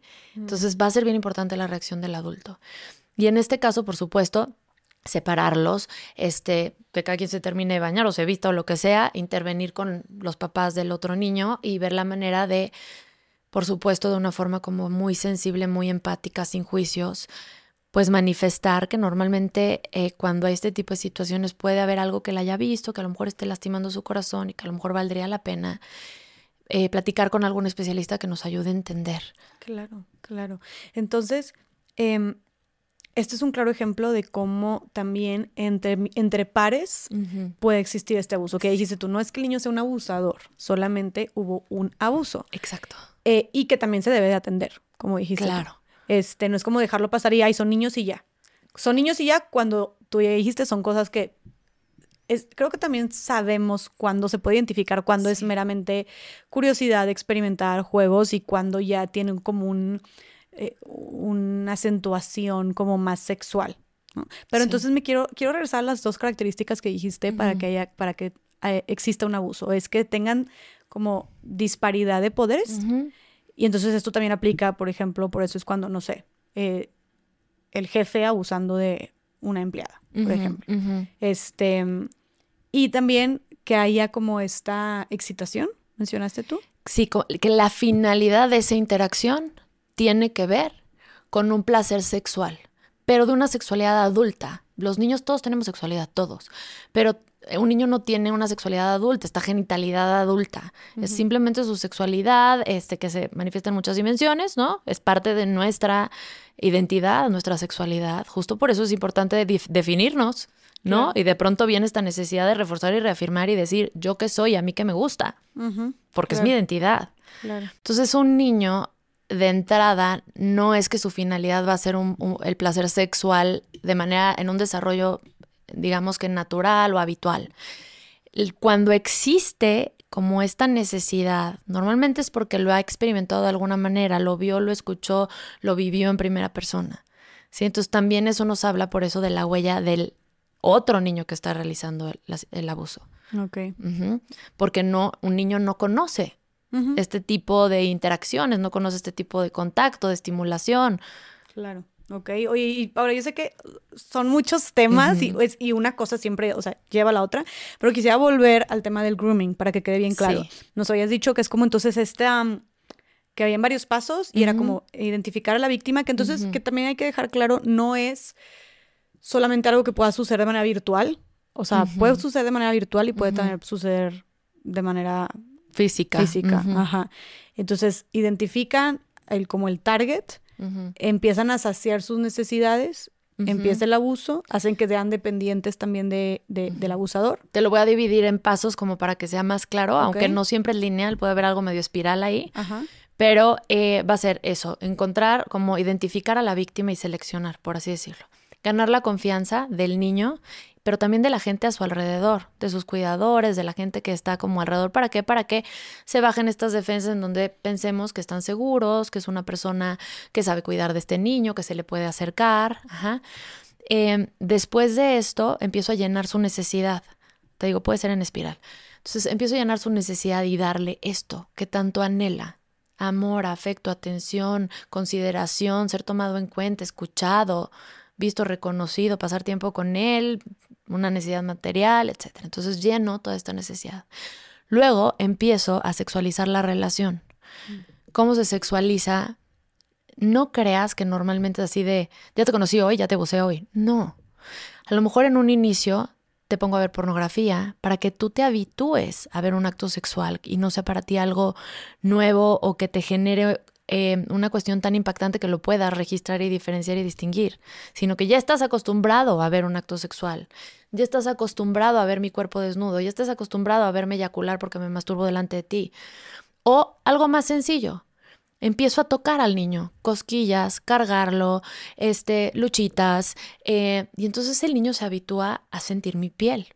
Ya no es algo raro que de pronto me toque. Sí, el contacto físico. El contacto físico. A lo mejor te siento en mis piernas y a lo mejor te siento en mis piernas y te siento arriba de mis genitales. Y entonces para ti puede ser raro las primeras veces y después a lo mejor te empiezas a habituar y a lo mejor después con la misma presión empiezas a sentir una respuesta física y luego de eso se va a otro paso.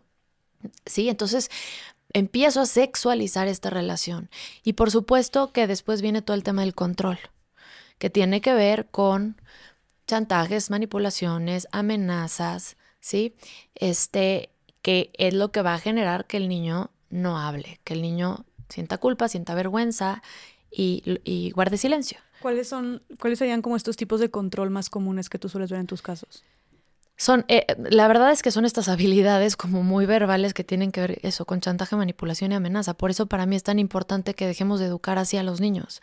Pero les dicen como, que suelen decirles de te van a castigar. Eh, sí. Por ejemplo, no te van a creer. Ah, ¿cómo? Aparte, también puede venir el, pero si tú fuiste el que quiso, tú me lo pediste. Ajá. O muchas veces el niño, incluso después de haber vivido varios abusos, puede ser que inicie un abuso, el propio niño, o sea, una situación sexual más bien, el propio niño con su abusador, en esta confusión, en esta... O sea, que él ya lo busque. Sí, y entonces pero si tú me lo pediste, tú eres el que quería. O incluso también tienes material. Pues si me dices eso, yo le voy a enseñar estas fotos a tu mamá, a tu papá. O voy a hacérselo a tu mamá. O voy a hacérselo a tu hermanito. Ah, ok, tú no quieres, perfecto. Tú dices, le va a pasar lo mismo a tu hermanito. Eh, es el caso de un padrastro, ahorita recuerdo que también amenazaba de muerte a la niña. Y un día la niña vio, se despertó en la noche y vio a este padrastro estrangulando a su mamá. Entonces, claro que ella dijo, por supuesto que nos mata. Claro que nos mata. O sea, obviamente ese es un caso muy fuerte. Claro. Sí, muchas veces es incluso, o sea, es bastante más sencillo. Van a que tus papás van a pensar que eres un mal niño. Porque sí, fíjate todo lo que has hecho, eres un mal niño. Claro, y si tú todo el tiempo, cuando lo regañas o lo sermoneas, lo, el castigo o, o el, el regaño tiene que ver con ser un mal niño, claro que para él sería lo peor que puede pasar que ser un mal niño, porque tú también como mamá, como papá, ya le enseñaste que lo peor que podrías hacer es ser un mal niño. Sí. Y que eso es razón para que yo te retire mi afecto o para que yo modifique el concepto que tengo de ti y entonces tú modifiques tu autoconcepto, que eso es durísimo. ¿No? ¿Cómo, cómo que tú modifiques tu autoconcepto? Sí, porque los niños no tienen la capacidad de generarse un concepto de sí mismos por sí mismos en el inicio de su vida, en la infancia. Entonces van retroalimentándose de nuestras respuestas para entender quiénes son ellos. Ah, Sí, entonces yo puedo pensar que yo soy una floja porque a mí todo el tiempo me dicen que, que no sé hacer nada, que nunca quiero hacer nada, que no recojo, que... Y entonces me compro como esta etiqueta de soy una floja. Entonces cuando está en juego el concepto de quién soy, porque la mirada que tú me empiezas a dar depende de si yo hago o no hago lo que tú quieres, yo me habitúo a darte lo que tú quieres para que no me pongas en jaque mi fuente de amor y de afecto y de protección o no me pongas en jaque el concepto que yo tengo de mí mismo que es pues que es básicamente mi estructura que me sostiene. Pero qué cañón esto que dices entonces que lo que le digamos a los niños y niñas que ahorita nos dices en qué en qué años, en qué rango de edades, pero realmente entonces ellos adoptan esas características de su personalidad, o sea, de su concepto de sí mismos. Entonces, si tú le dices, eres una niña tonta, inútil, mala, grosera, van a pensar que realmente son eso. Y si tú le dices, eres una niña poderosa, inteligente, eh, linda, buena persona, entonces, o sea, así tal cual también lo van a adoptar. Más que etiquetas verbales, tiene que ver con los no verbales, con lo que los niños perciben de nosotros, con las acciones o las omisiones que tenemos. Porque las etiquetas verbales a veces pensamos que podemos construir autoestima en un niño diciéndole que es el mejor y que qué bueno es y que y realmente todo lo que son adjetivos en lugar de construir seguridad y un buen autoconcepto generan la necesidad de buscar reconocimiento afuera. Mm. Entonces, yo siempre les digo, sustituyan el bueno y malo y sustituyan todos los adjetivos por descripciones. Oye, me fijé que tú no tenías ganas de recoger tus juguetes, pero te esforzaste y te paraste y los recogiste. En lugar de, ay, qué buen niño que recogiste tus juguetes. Fíjate, en uno yo te catalogo tú y te encierro en un concepto. En otro yo te abro a conocerte, a reflexionar, a mirar, a comprender mejor, a crecer. Entonces, siempre, y estos son como pequeñas técnicas que, que a mí me gusta enseñarle a los papás porque necesitamos cosas prácticas. O sea, la teoría está muy bien, pero ¿cómo le hago, no? Sí, de que, ajá. Aterrízamelo, porfa. Sí, exacto. Entonces, por ejemplo, eso, cambiar etiquetas, adjetivos calificativos, cámbialos por descripciones. Va a ayudarle a tu hijo a entender mejor y a crecer más. Pero por descripciones, o sea, ¿me puedes dar más ejemplos? Sí. Vamos a pensar. Eh, llega tu hijo y te enseña un dibujo. ¿Te gusta? ¡Wow! Está hermoso, está increíble, me encanta, wow. Es que eres el más campeón, eres un gran pintor. ¿No? Estoy calificando, estoy dando como puros adjetivos, puros calificativos. ¿Te gusta mi dibujo? A ver, enséñamelo. Oye, mira, me fijé que usaste aquí crayolas y aquí le pusiste plumones.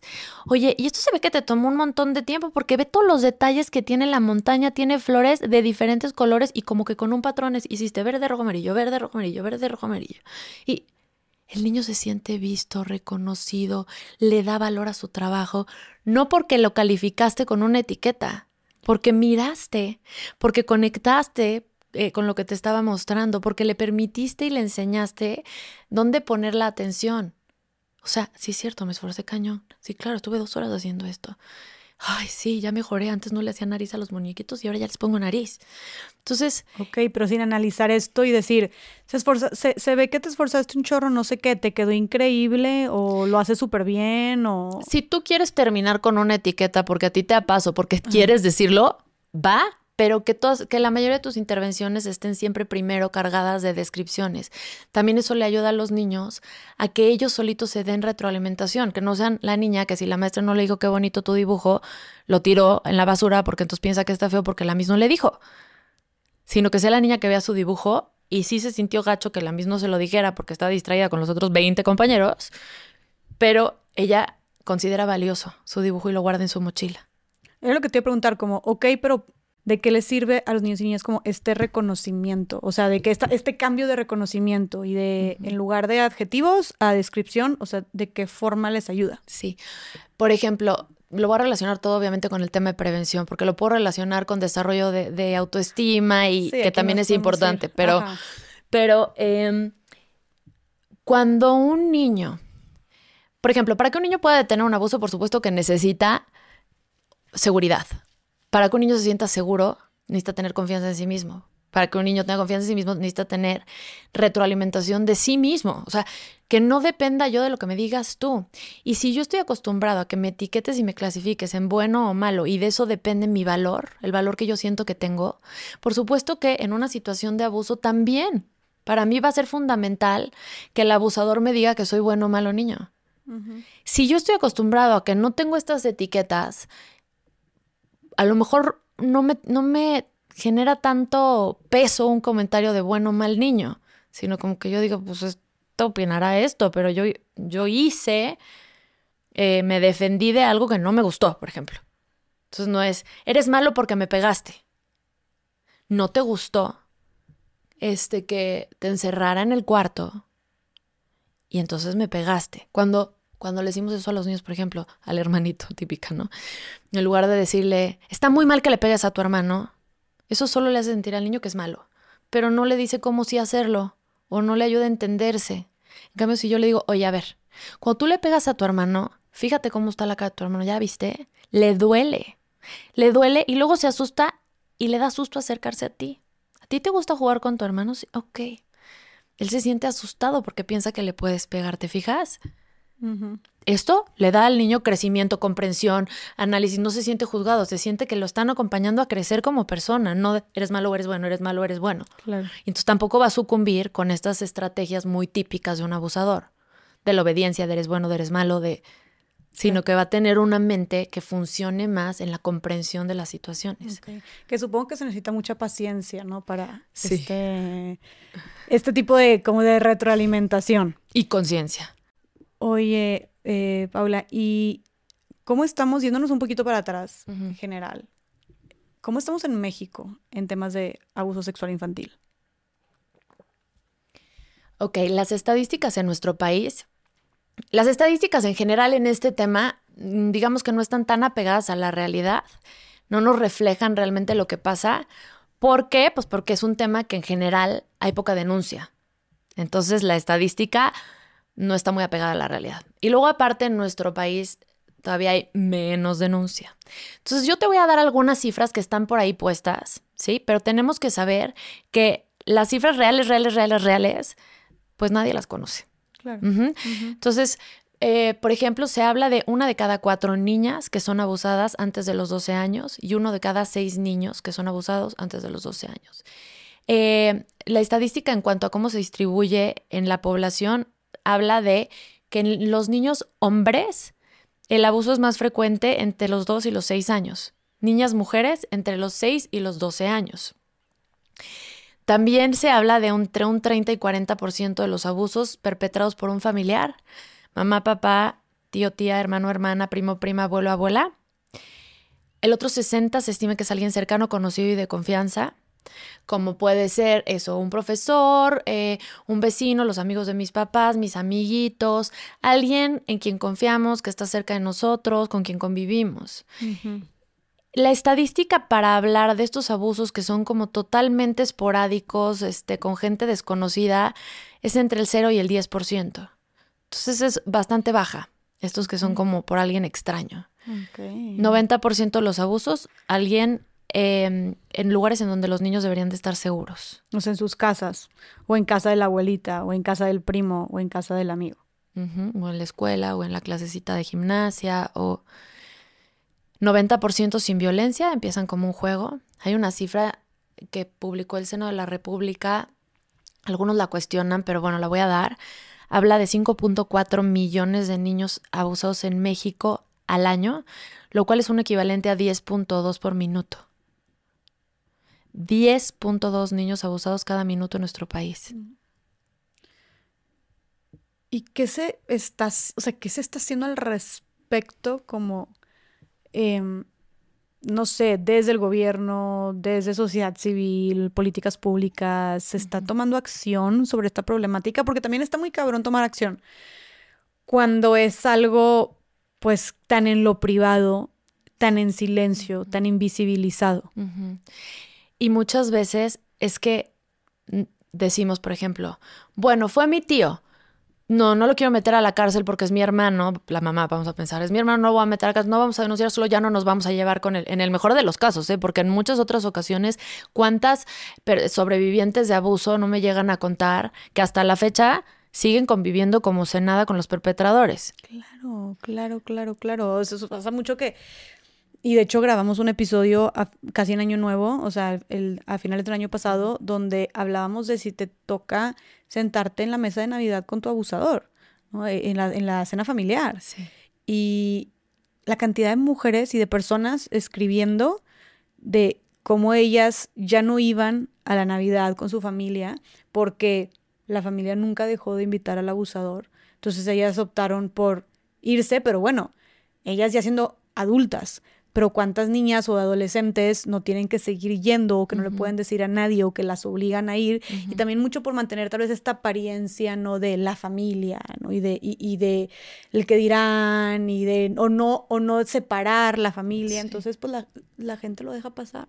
O no quieren ver porque verlo generaría mucha angustia o generaría un movimiento a nivel familiar que no se desea. Entonces evitamos y negamos no evitamos y negamos o minimizamos ¿Cuántas mujeres no me han escrito, y seguramente a ti también, hablando de la reacción de sus papás como, pues tú por andar de jugando ahí, pues tú por no haberte este, cuidado bien, o no te creo, si hubiera sido cierto, ¿por qué no me lo dijiste luego, luego?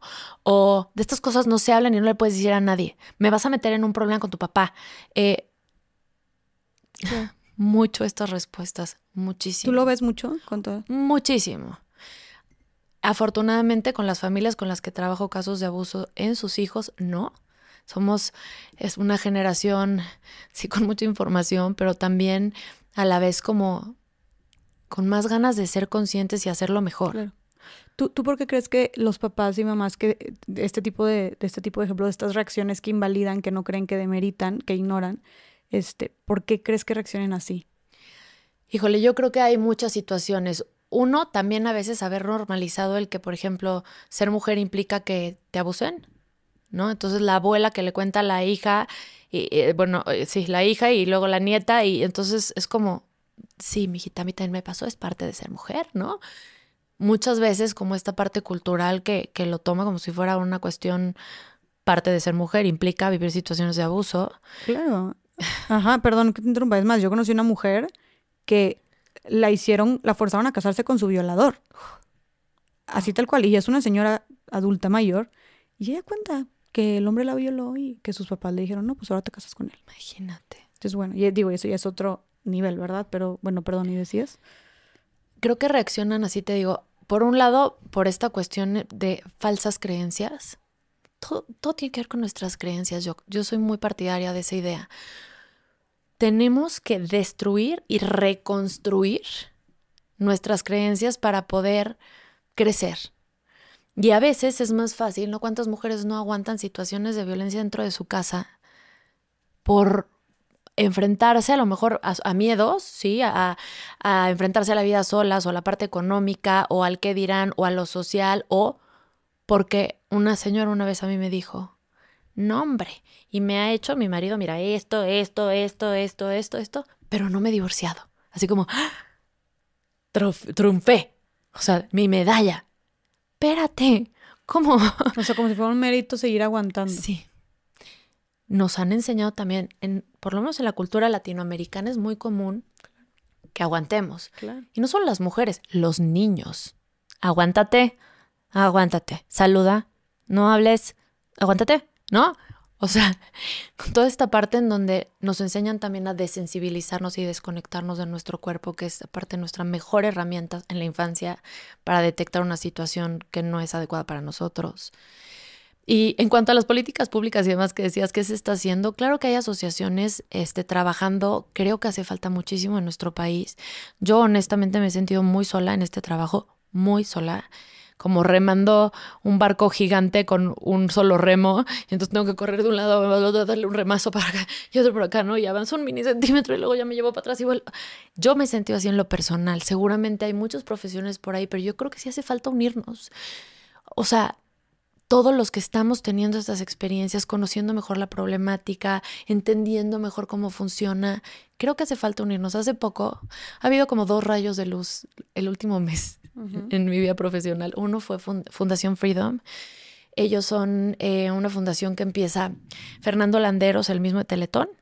Entonces imagínate, con la fuerza de, la estructura que él ya trae, de la movilización que él puede dar a, muchos temas, ellos se dedican más a la trata y a la pornografía infantil. Pero ya estamos hablando de una cosa está ligada con otra y nos podemos empezar a hacer equipo. Y luego me buscó también una asociación que yo no sabía que existía, se llama Alumbra. Son parte de un think tank, es un donde se concentra el pensar y el conocer y el investigar y el generar conocimiento.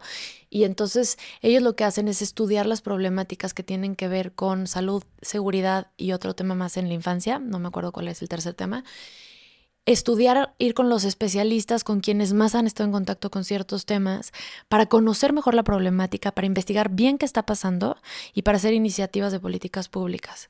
Entonces, eh, ellos se llaman Alumbra, eh, me, me invitaron y me siento muy honrada de de pertenecer a su comunidad como miembro que, que, estaré sentada próximamente en estas mesas para ayudar a entender desde mi trinchera y mi experiencia. Sí, entonces ya veo como ciertas luces, pero sí creo que nos hace falta algo bastante más integral y completo. Bastante, a ver, eh, digo, no digo que yo estoy en todo, ¿verdad? Pero sí suelo estar rodeada o, enterarme como de distintas luchas y causas sociales que tienen que ver con derechos humanos, con la no violencia, justicia. Y la verdad es que casi no escucho nada de eres la primera persona que conozco que se dedica como a erradicar la violencia, eh, perdón, el abuso sexual infantil. De verdad que, y, o digo, no sé, tal vez es porque también yo no estoy en los lugares correctos o no estoy buscando por donde debería buscar, pero al menos así a mi alrededor, navegando, transitando por este mundo, no había escuchado nada en, en México.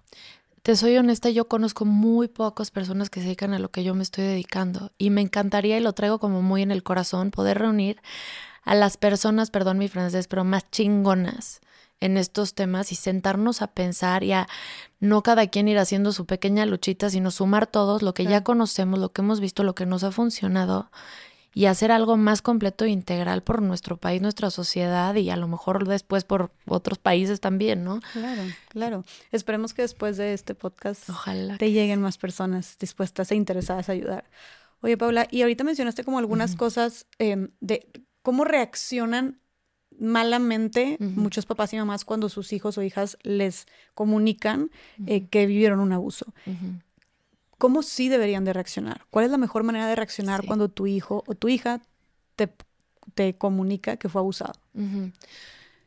Súper importante y, esto ojalá que todos lo, lo, platiquen y lo compartan porque pues a veces pensamos que esto es una realidad súper lejana a nosotros o que solo se da en un cierto nivel socioeconómico, cultural o esto no conoce ni de, ni de clases sociales, ni de educación, ni de formación intelectual, ni académica. Es una realidad pareja para toda la sociedad, tiene que ver con la psicología del ser humano y por lo tanto se presenta en, en cualquier lugar. O sea, desde la sierra, una comunidad en la sierra de Chiapas hasta eh, una mansión en Polanco. Exactamente, exactamente. Por supuesto que hay factores que generan más riesgo, no como vivir hacinados, es un factor de riesgo, pero se da en todos los contextos. Es una situación que se da en todos los contextos. Entonces, eso hay que, hay que tomarlo en cuenta en primer lugar. Eh, y bueno, esto primero tenemos que saberlo, tener conciencia que puede pasar en cualquier momento y a cualquier persona y por lo tanto tenemos que estar preparados. Es muy difícil pedirles a unos papás que quieren a su hijo y que desean cuidarlo y protegerlo, que no reaccionen ante una comunicación de este tipo, una información tan, tan potente, tan dolorosa.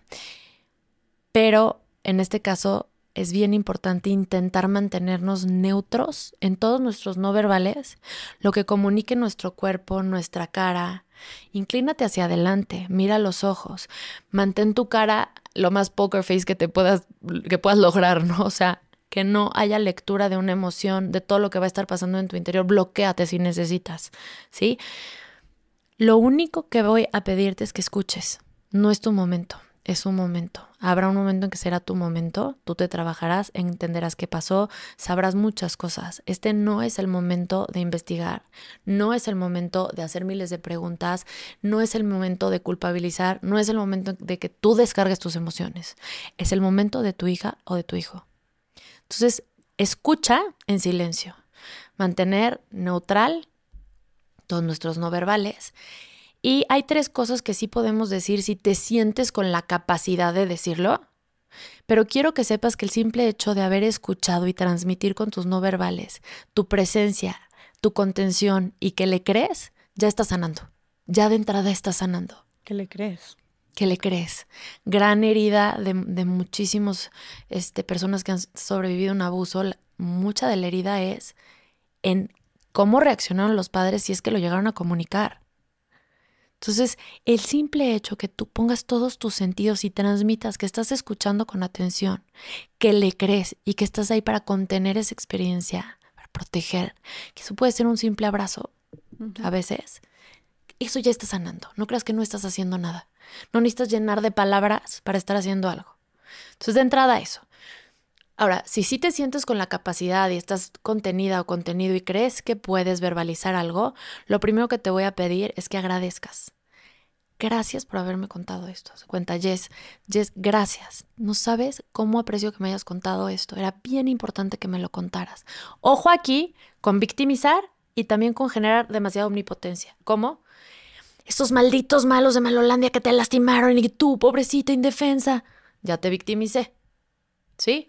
O ponerte en un lugar de, ya lo resolviste, wow, justo a lo que tenías que hacer venirme a decir y con eso ya sanaste, ya estás lista, haz de cuenta. O sea, obviamente no con esas palabras, pero con lo que va pasando, ojo con poner en estas dos posturas extremas.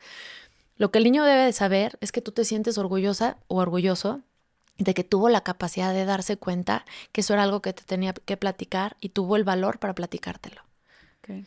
Entonces, eso ya también sana, porque saca desde de este lugar de culpa y de todas estas fantasías de ser malo, cuando te la cambio y en lugar de responder, sí, aseverando tu culpa y tu maldad, respondo enorgulleciéndome porque tomaste una gran decisión, porque esta era algo que yo tenía que saber y lo supiste hacer, porque fuiste muy valiente al podérmelo decir, porque sé que da miedo.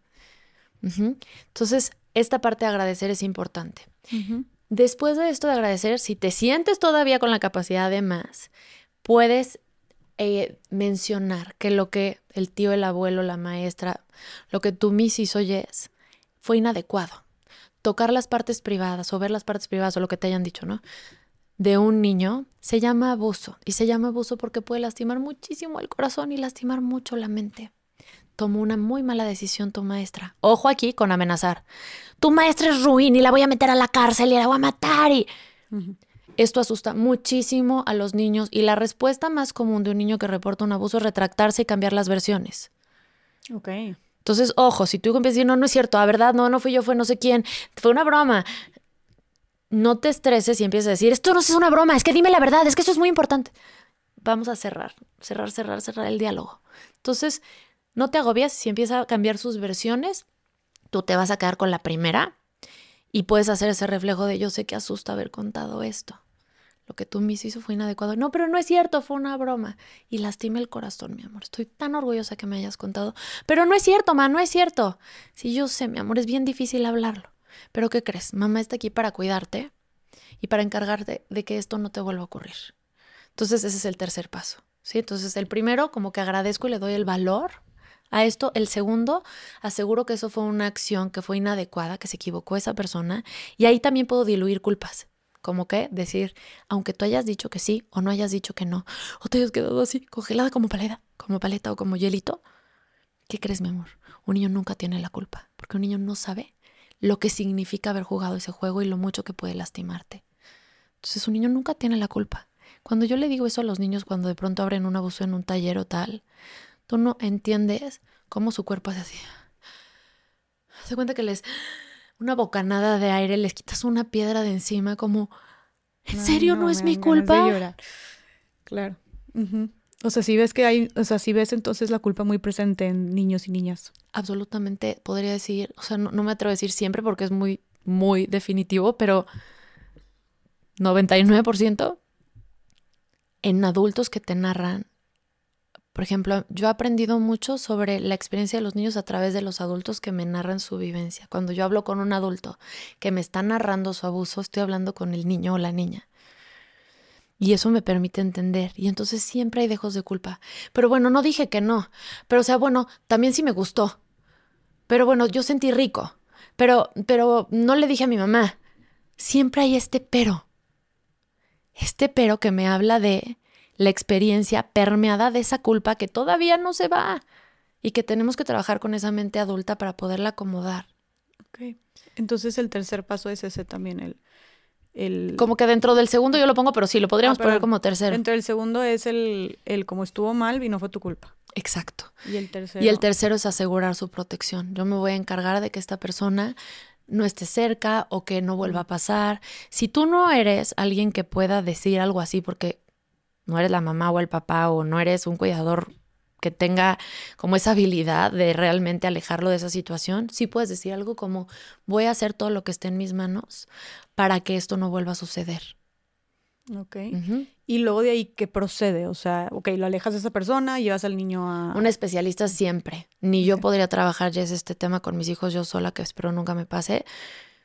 También yo necesitaría un especialista, lo que se moviliza es demasiado intenso la angustia, la, tendencia a la negación, la tendencia a la evitación, el miedo. Em, entra en juego un chorro de cosas. Entonces, directo con especialista. De ahí te puedes salir y despotricar y romper platos si quieres, como para sacar lo que tengas que sacar. Hablas con quien tengas que hablar y acudes a un especialista que te oriente, que te ayude, que te contenga. Nuestra chamba como especialistas en estos temas, yo cacho a las familias y lo que yo hago es contener, contener, contener, contener, ayudar a, metabolizar, ayudar a digerir lo que está pasando. Y por supuesto fortalecer a estos papás para que sepan cómo hacer lo mismo con sus hijos. para que quede claro, ¿a qué te refieres con contener? Es acompañarles.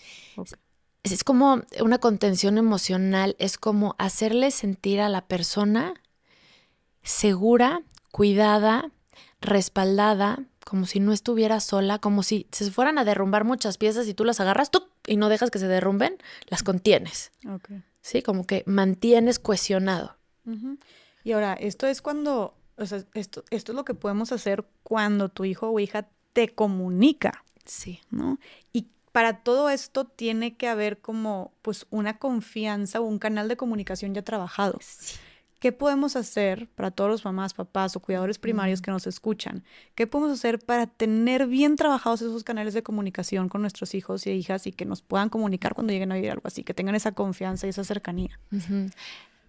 A ver, parte de también para mí lo que es más preventivo de todo es tener un buen vínculo. Siempre trabajar en un vínculo afectivo, amoroso, cercano, que no significa sobreproteger, que no significa para nada, significa eh, hablaba Winnicott de la madre suficientemente buena, ¿no? No, no perfecta. Entonces sí la podemos regar, tenemos margen de error. Y es más, esto es nutritivo y bueno para los niños que aprenden sobre la realidad que tampoco es perfecta. Claro. Pero eh, una madre que nutre, o, cuando me refiero a madre me refiero al cuidador, ¿vale? O un cuidador que está presente, que sabe observar, que detecta cuando hay una necesidad en su hijo, que es sensible para detectar que algo necesita o algo está sintiendo y que sabe responder de manera amorosa y oportuna. Cuando un niño tiene esas experiencias, normalmente construye una relación afectiva cercana, por un lado. Por otro lado, con los niños a veces pensamos que nuestra chamba es interrogarlos. ¿Qué hiciste? ¿Con quién jugaste? ¿Qué comiste? ¿Te comiste tu lunch? ¿Lo compartiste? ¿No lo compartiste? ¿Tuviste frío, calor? ¿Usaste la chamarra? ¿Te pusiste los zapatos? ¿No? Eso no es una conversación ni una comunicación, eso es un interrogatorio. Mm. Para establecer eh, buena comunicación tiene que haber esta bidireccionalidad en donde yo te cuento, tú me cuentas en donde yo hago un eco a la narración que me estás dando y te digo, ajá, en serio. Una clave padricísima. Hay varias cosas que me gusta darles de tips concretos. Un tip concreto es em, normalizar los errores, hablar de los errores no como esto gravísimo que tenemos que esconder y que nadie lo vea y nadie se dé cuenta que la regué, sino, chin, la regué pedir disculpas cuando, cuando te equivocas, hablar de que te equivocas, decir que no sabes todo. Esto no lo sé, pero déjame investigar y te contesto. Eso le permite al niño poder integrar eh, la parte como equivocada que categorizaríamos normalmente como mala junto con lo bueno. Entonces mi, mi papá que me quiere muchísimo, mi mamá que me ama y me adora, pues se desesperó y me, gritó horrible y eso me hizo sentir mal. Entonces, esta persona que es buena también de pronto se equivoca y tiene acciones inadecuadas. Entonces, el abusador, que se trata de alguien cercano, conocido y de confianza, para mí va a ser más fácil entender que no porque sea buena onda, me quiera mucho y me trate bien, significa que todo lo que hace es adecuado. Se pudo haber equivocado en esto. Esto no estuvo bien. Entonces, eso por un lado. Luego, por otro lado, cuando tus hijos te hablen de experiencias emocionales, no les des soluciones. No les digas, pero, no les digas, podrías entonces hacer, o sea, eh, no sé, mamá, es que se me rompió mi, mi Buzz Lightyear favorito bueno, no pasa nada porque lo podemos, podemos comprar uno nuevo o, bueno, a veces se rompen los juguetes. Estoy invalidando la experiencia, invalidándola. Entonces, todo lo que sea invalidar no nos va a ayudar en la comunicación. ¿Qué puedo hacer? Híjole, se rompió. Puedo hacer como ecos, simplemente es hacer ecos. Sí, mamá, se rompió. Y estás muy triste porque te encantaba. Es que me encantaba porque era muy divertido y me lo compré cuando fuimos ya me acordé de ese viaje. Sí, no, hasta dormías con él. Me puedo imaginar lo feo que ha de ser verlo roto. Entonces, no estás solucionando nada, pero estás conectando. Y cuando tu hijo se siente visto, entendido, comprendido, empatizado, va a ser muchísimo más fácil que después también busque esa misma experiencia o sepa que va a encontrar en ti esa respuesta. Claro, claro. Es como sentar las basecitas plantar las semillitas para que exista este camino, que él, que, que él piense en buscar ayuda y luego, luego piense en ti. Exacto. Y si ha vivido, por ejemplo, sus errores, en lugar de vivirlos horribles solo, con la culpa y todo solito, los vivió y te contó un día que la regó porque dijo una mentira y se metió en un problema en la escuela, porque le escondió el loncha al amiguito porque creyó que era muy divertido y después se dieron cuenta y se metió en un problema y te lo cuenta. Y tu reacción es de ayudarle a pensar, a comprender lo que pasó, enseñarle cómo es que uno hace cuando uno repara, mandar este mensaje de que, ¿qué crees? Híjole, sí la regaste, no te quito la tristeza, la culpa, la vergüenza, no te lo quito, eso lo, tienes que transitar, pero sí te acompaño en el camino y te enseño cómo es que uno hace cuando uno la rega, porque no va a ser la primera, todos nos equivocamos, mira, yo hoy... todos los días nos equivocamos. Entonces, cuando el niño vive que, que sus errores en familia o sus errores con sus padres se viven menos menos intensos, con menos dolor, se viven mejor, también va a tener más posibilidad de quererte contar aquello que lo está haciendo sentir algo desagradable. A ver, y esto no solamente aplica para, o sea, el, cuando hablamos de abuso sexual, ¿no? O sea, creo que aplica para todo, como para simplemente tener una mayor una mayor conexión eh, y comunicación con tus hijos e hijas. Sí. Y esto, Paula, también cuando estamos hablando de que los hijos o hijas nos comunican directamente el abuso. Pero ¿qué pasa cuando no? O sea, ¿qué pasa cuando nunca hay este acercamiento? ¿Pueden haber algunas señales, eh, cambios de comportamiento de nuestros hijos e hijas que puedan indicarnos que están sufriendo algún abuso? Sí, totalmente. Eh, te decía hace rato que los niños siempre comunican, aunque no sea verbalmente, todo el tiempo están comunicando. Hay una psicoterapeuta de trauma en, Estados Unidos, eh, mm, creo que se llama Paris Goodyear Brown, si no me equivoco. Y ella lo que dice es que los niños siempre están comunicando, pero lo que sana no es el comunicar, lo que sana es que haya un receptor capaz de cachar lo que están comunicando y ayudarles a pensar y a digerir eso que te dieron. Entonces, ellos siempre nos van a estar mandando información, lo que tenemos es que mirar. ¿Y qué hay que mirar? Bueno, ahí te va ahora sí la lista de, de síntomas. Las red flags, focos rojos. Sí. El primero va a ser como exclusivo de abuso y ese solo se presenta con una situación de abuso y es la sexualización de la conducta. Cuando los niños empiezan a mostrar comportamiento sexualizado porque hacen movimientos copulatorios, movimientos como de un acto sexual, cuando buscan que les toquen constantemente sus genitales o tocar los genitales de alguien más, cuando ponen a sus juguetes eh, a jugar en situaciones sexualizadas, ¿no? Por ejemplo, un chiquito me tocó que lo abusó eh, una persona muy cercana y eh, él tomó, tomaba un Spider-Man y un Mickey Mouse y hacía que uno le tocara el pene al otro. entonces el, el, juego se sexualiza, se, ellos plasman todo el contenido de sus experiencias a través del juego de dibujos. Sí, los dibujos también nos van narrando historias de lo que ellos están viviendo en su interior. ¿Quieres conocer a tu hijo y su mundo interior? Obsérvalo jugar. Ahí vas a entender quién es y qué está pasando en su interior. Em, cuando usan vocabulario que es como pues muy sexual, inapropiado para un niño, no tiene por qué tenerlo ni manejarlo. Em, por supuesto, cuando replican también alguna situación sexual, cuando buscan, por ejemplo, estimularse, me tocó una chiquita que se bajaba los pantalones, abría las piernas y se estimulaba con el columpio. Entonces, eso es un comportamiento sexualizado.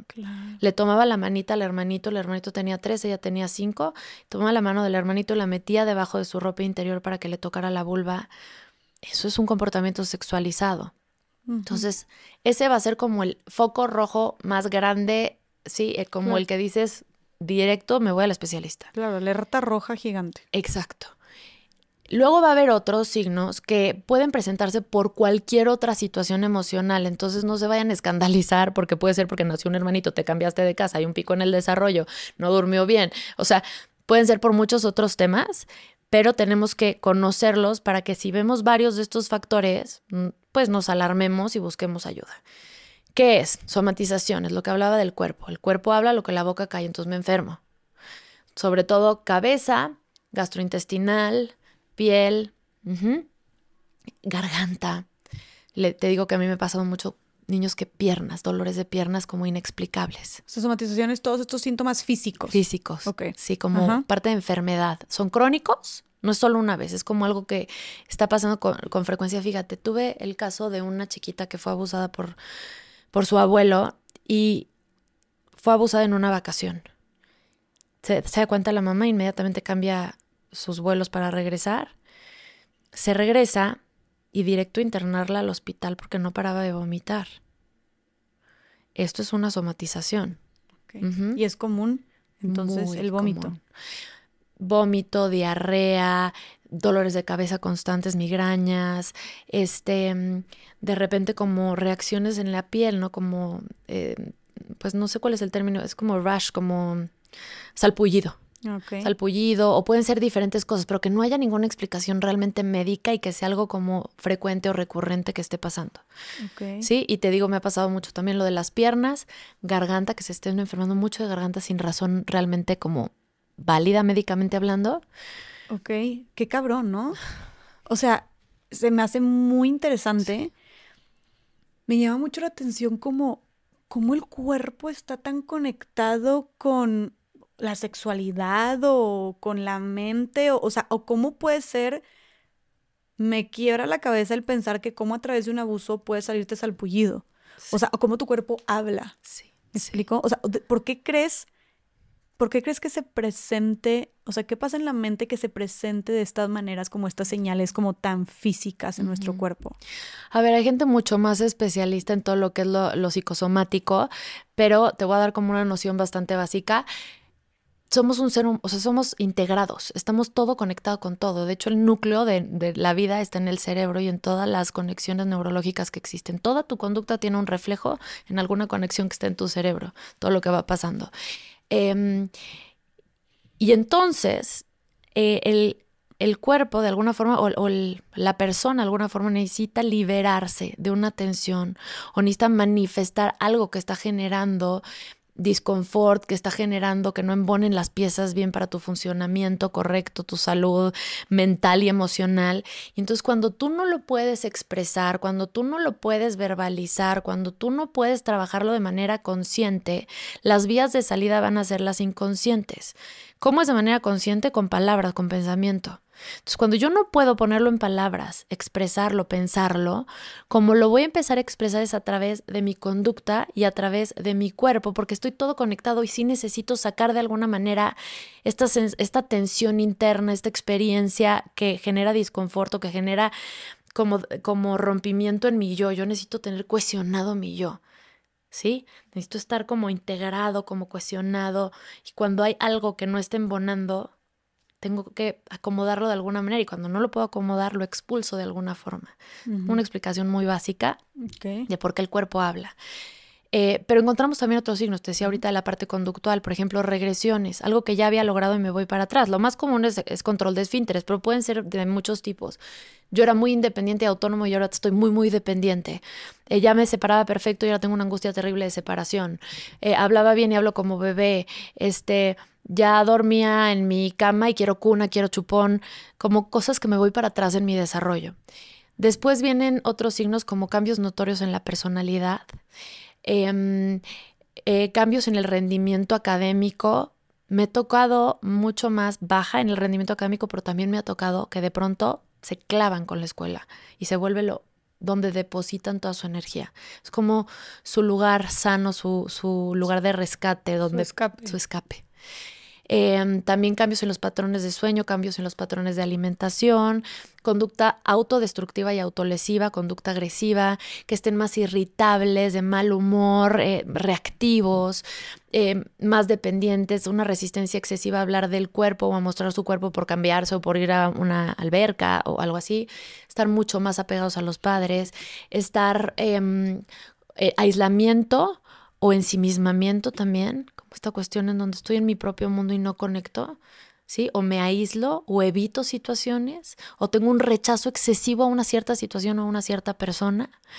Estos son el tipo de signos que nos van a indicar que hay alguna situación que hay que atender. son un. Pero como dices tú, o sea, a ver, es tiene que haber varios de estos de estas señales o con una como que ya o si tiene que haber como sobre todo si no, si es sexualización de la conducta ya con una Sí, es así. Sí, eso es muy claro. Si yo veo varias de estas, ya me conviene ir con un especialista a indagar qué está pasando. A ver, te cuento un caso de una chiquita de tres años que fue abusada por su maestra. Ella, después del día del abuso, llega a su casa y no quiere comer y hace una siesta. Si sus siestas eran de una hora y media, hace una siesta de cinco horas. ¿Sí? De ahí, dificultades para dormir, mucha angustia de separarse de la mamá. Eh, deja de comer, eh, empieza su juego a sexualizarse y empieza a querer replicar la escena. Entonces, como para ver en la vida real cómo se puede ver, esta niña tenía tres años. Em, pero vemos casos de niños más grandes que, por ejemplo, me acuerdo mucho de una mamá que un día me narraba su, su, abuso y decía, es que yo no entiendo cómo mis papás no se dieron cuenta si pasé toda la primaria y secundaria deprimida. ¿Por qué no indagaron más? ¿Por qué no investigaron? ¿Por qué creyeron que yo así era? Triste. Cuando fui en mi infancia una niña alegre. Entonces, tristeza, soledad, este, eh, sí, como depresión, temas de autoconcepto, autoestima. Todas esas son red flags. Sí.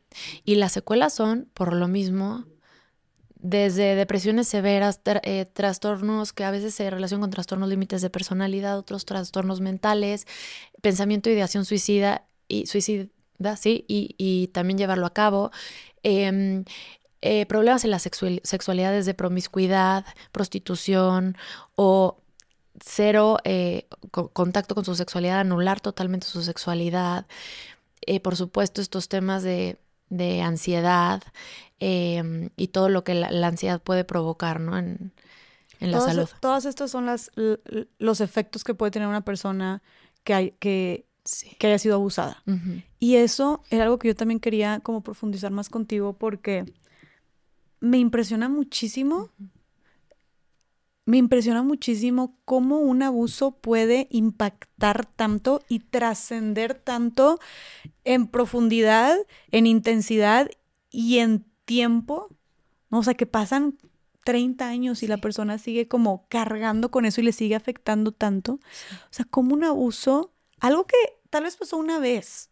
Sí. Menos de una hora. O que pasó, sí, algunas cuantas veces, pero cuando tenías cinco años.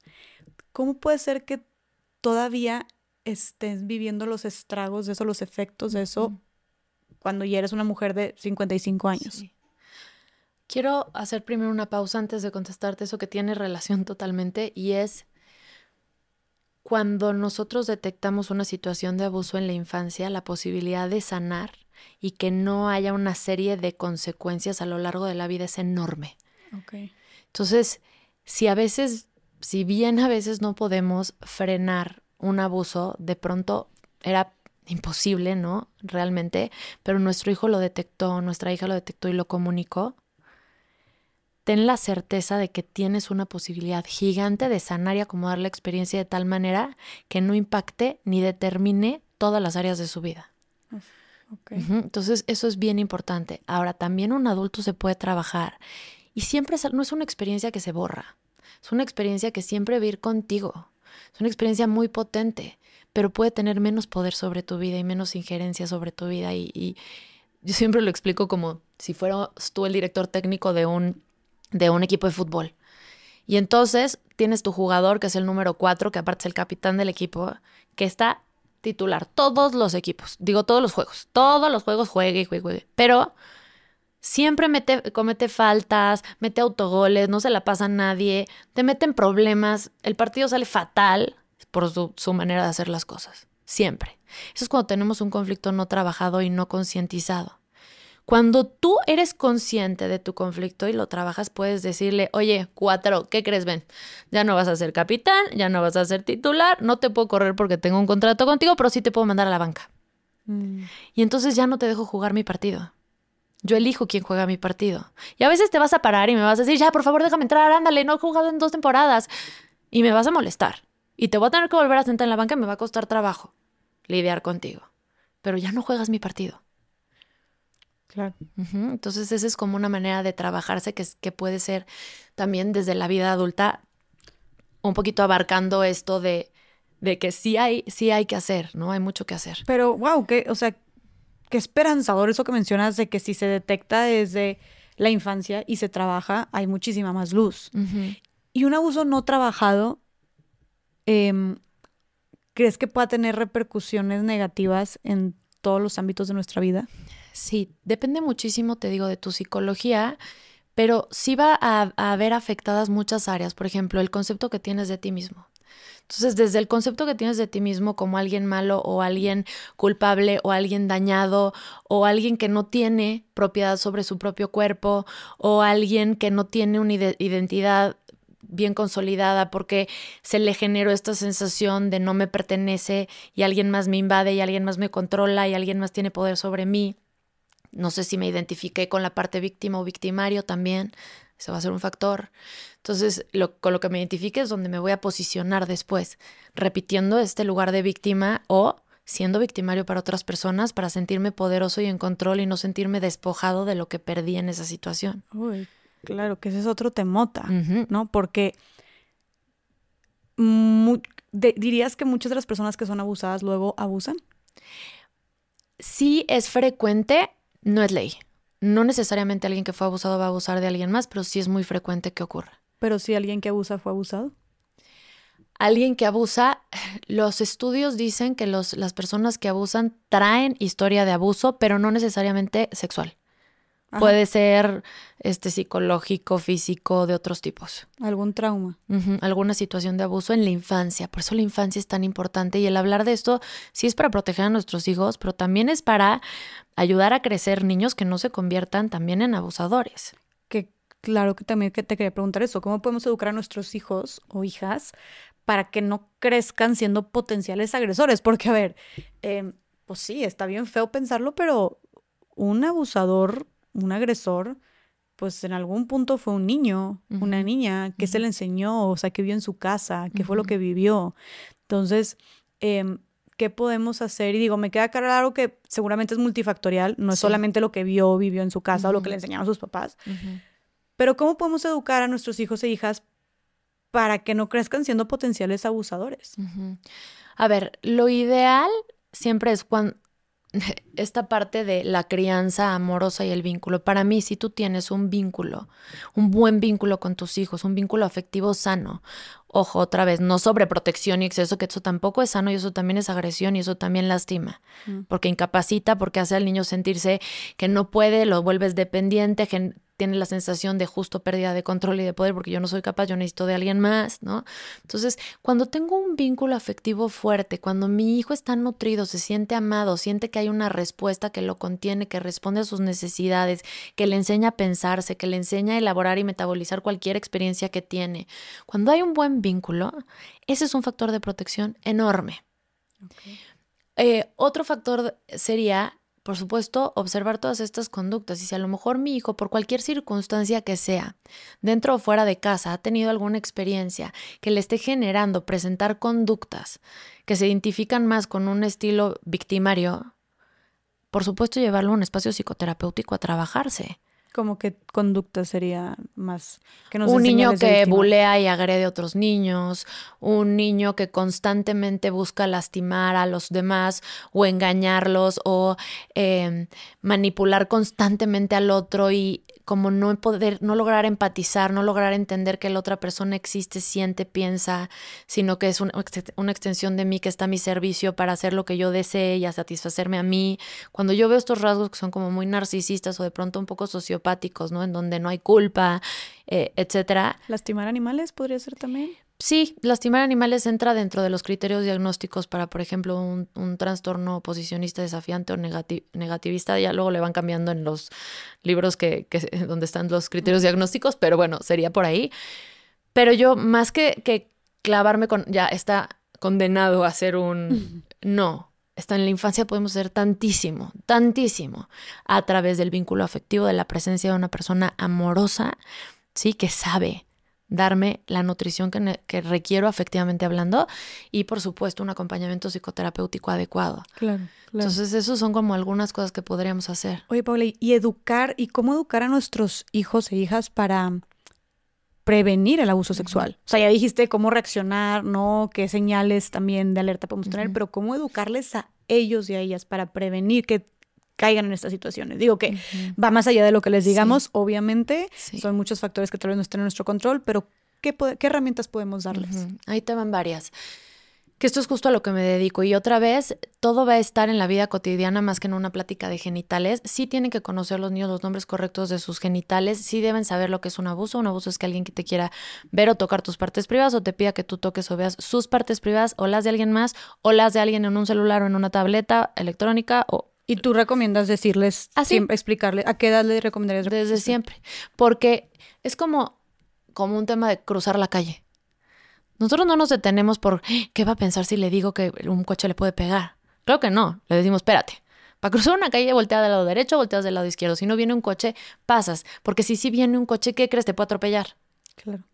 Este tema, lo que pasa es que nosotros lo conceptualizamos desde nuestra mente adulta con todas estas creencias y experiencias que hemos tenido alrededor de la sexualidad. Prejuicios. Pero para un niño le estás dando una información más sobre los riesgos que existen en el mundo y cómo cuidarse. Claro. Entonces, eh, sí le damos como este contenido eh, verbal, o sea, es decir, sí le vamos a explicar las cosas, pero sobre todo nos vamos a enfocar en, en la crianza. Eh, por ejemplo, eh, la herramienta para mí primordial con la que trabajo con los niños por el tema de cómo está desarrollado su cerebro es esta cuestión de la incomodidad corporal. Entonces, por ejemplo, cuando un niño sabe detectar su cuerpo, sabe detectar eh, cuando se eh, tiene una sensación desagradable ante cualquier situación, aunque no sea ninguna situación mala. Cuando está en contacto con su cuerpo, sabe tomar conciencia de lo que siente su cuerpo y lo puede clasificar en cómodo o incómodo, o en sí no, si tú quieres, más fácil. Y luego tiene la experiencia en casa de que ese sí y no sea fuente suficientemente válida para poner un límite, para alejarse de una situación, para decir que no. Entonces estamos potencializando las, las posibilidades de que un niño sepa reconocer y detener un abuso de manera inmensa. ¿Por qué? Porque entonces, a ver, como por ejemplo el típico, ¿no? El saludo de beso a los abuelos. Y entonces el niño no le gusta. No le gusta saludar de beso porque no le gusta, ¿no? Porque hay niños que no les gusta saludar de beso. O a tu amigo. Llega tu amigo que tú quieres muchísimo, pero para tu hijo es un perfecto desconocido. Saluda a Joaquín, saluda a mi amigo. que- Y tu hijo te ve con cara de, ¿por qué voy a saludar a este desconocido? Yo no quiero. Y volteas y dices, saludes a Joaquín, ¿no? O si saludas a Joaquín te voy a dar una galleta. O si no saludas a Joaquín nos vamos a la casa. ¿Sí? O Joaquín se va a poner triste si no lo saludas. O Joaquín se va a poner triste si no lo saludas, exacto. O yo me voy a poner triste si no eres un buen niño y lo saludas. Ve, Fíjate cómo todo fue manipulación, chantaje, amenaza, todo. Claro. Y entonces el niño aprende a anular su experiencia corporal en donde él sabía con claridad que no quería, porque lo sentía en su cuerpo, y aprende a desensibilizarse y desconectarse de esas sensaciones corporales para darle gusto y complacer al adulto. Entonces, eso es como estamos perdiendo uno de los recursos más grandes que tienen los niños. Si yo, sin embargo, le digo a mi hijo, oye, a ver, él es mi amigo, no sé qué, a ver, saluda a Joaquín. Y mi hijo me hace así, y yo le digo, te hiciste así. Se me hace que tu cuerpo te está diciendo que, a ti, que tú no te sientes cómodo saludándolo a él porque no lo conoces. Ok, mi amor, lo que puedes hacer es decirle hola con tu mano o con tu voz. Entonces, cuando yo hago esto, yo le enseño, mira, tu cuerpo se siente así, te está diciendo que no estás cómodo. No estar cómodo es razón suficientemente válida para no hacer algo. Y yo te respaldo y te doy mi autoridad, que refuerza tu decisión. Entonces, cuando un niño experimenta esto constantemente, ¿qué crees? Lo va a exigir también en otros lugares de otras personas con autoridad. Claro.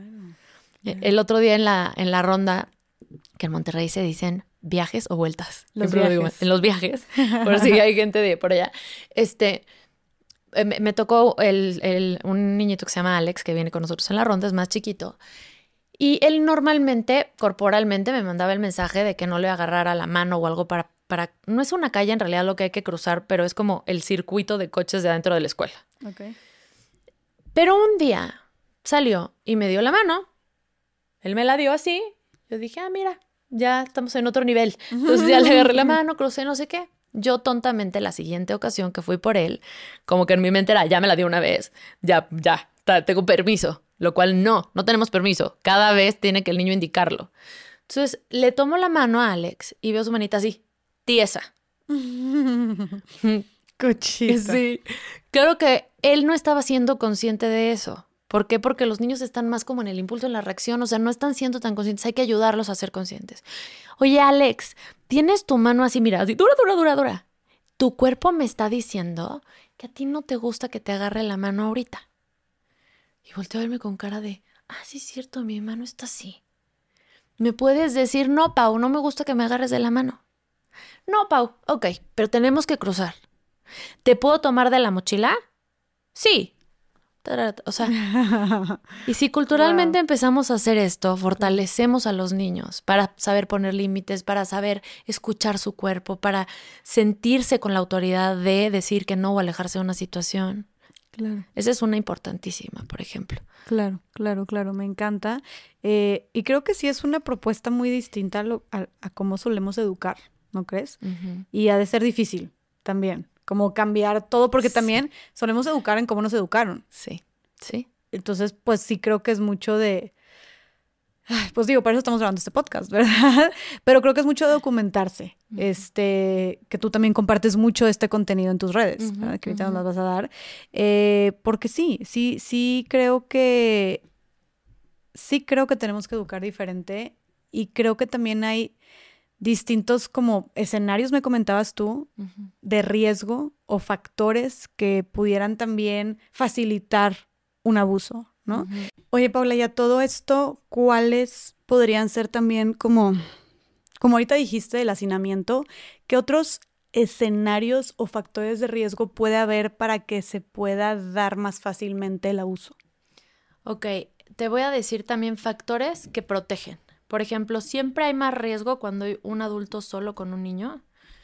Es muy adecuado y muy, muy recomendable que haya por lo menos dos adultos por niño o tres o más niños por adulto. Estos son tipo, tipo de circunstancias que disminuyen riesgos. Eh, en cualquier, o sea, en cualquier, hablas de cualquier de cosa. cualquier circunstancia. Cualquier reunión. Cualquier reunión. Por ejemplo, eh, las sobremesas en las comidas de fin de semana es un escenario súper común en donde ocurren abusos, sobre todo entre pares, pero también con adultos. Cuando los niños están encerrados en un cuarto jugando, también. Em, cuando están en un lugar que no es visible o con poca supervisión, también ocurren.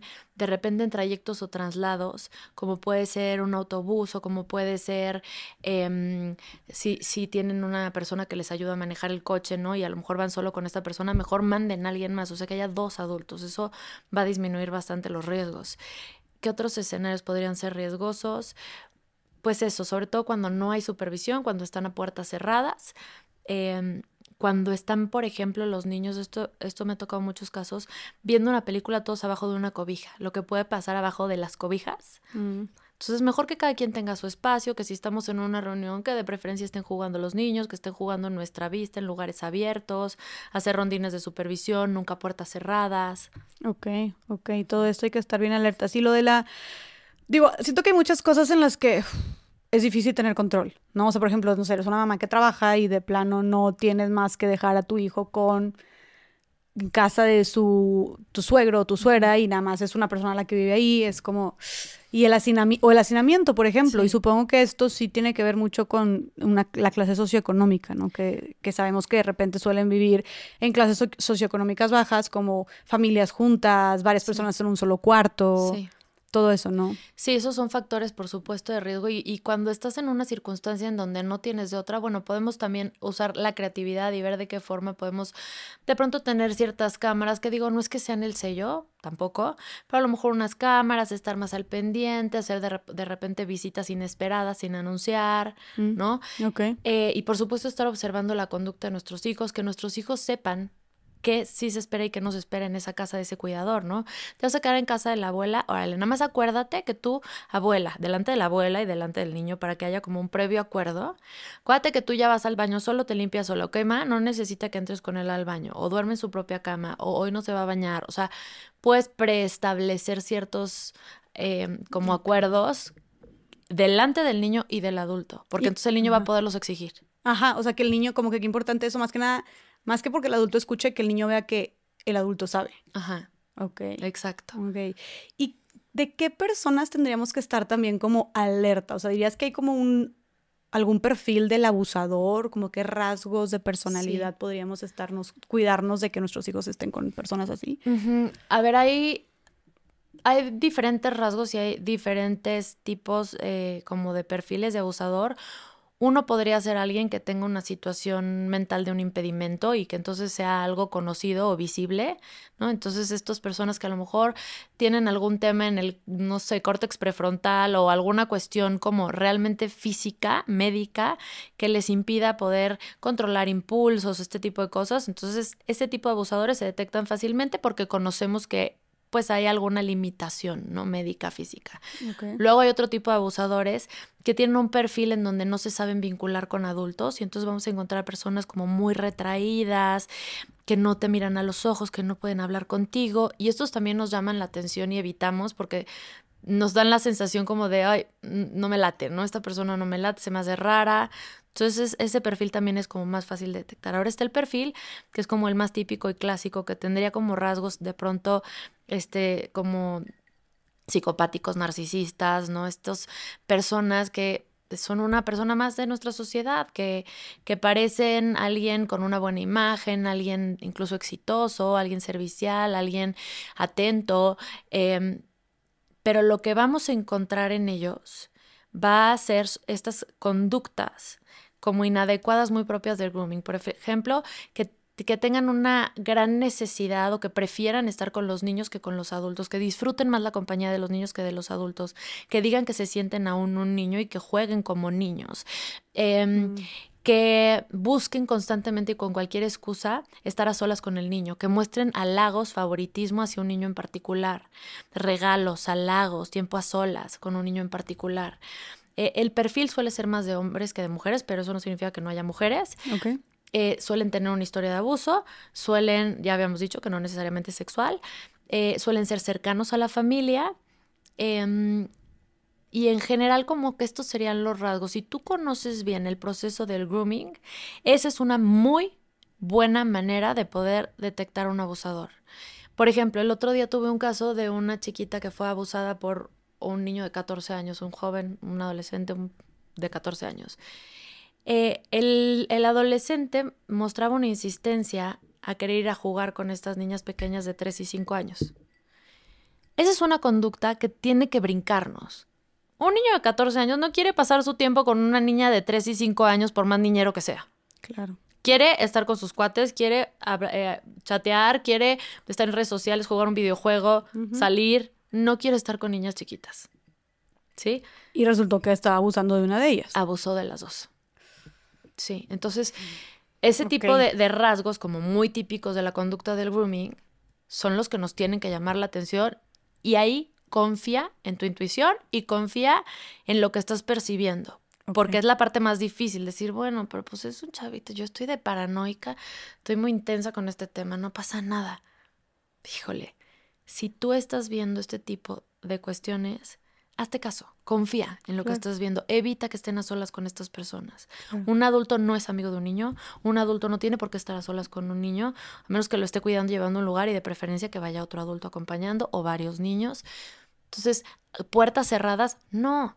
No, inadecuado. Juegos de contacto físico. Hay miles de juegos increíbles y divertidos en donde no tenemos que tocar a los niños. Claro, claro. Ahorita mencionaste el, porcentaje entre em, hombres abusadores y mujeres abusadoras. ¿Lo puedes repetir?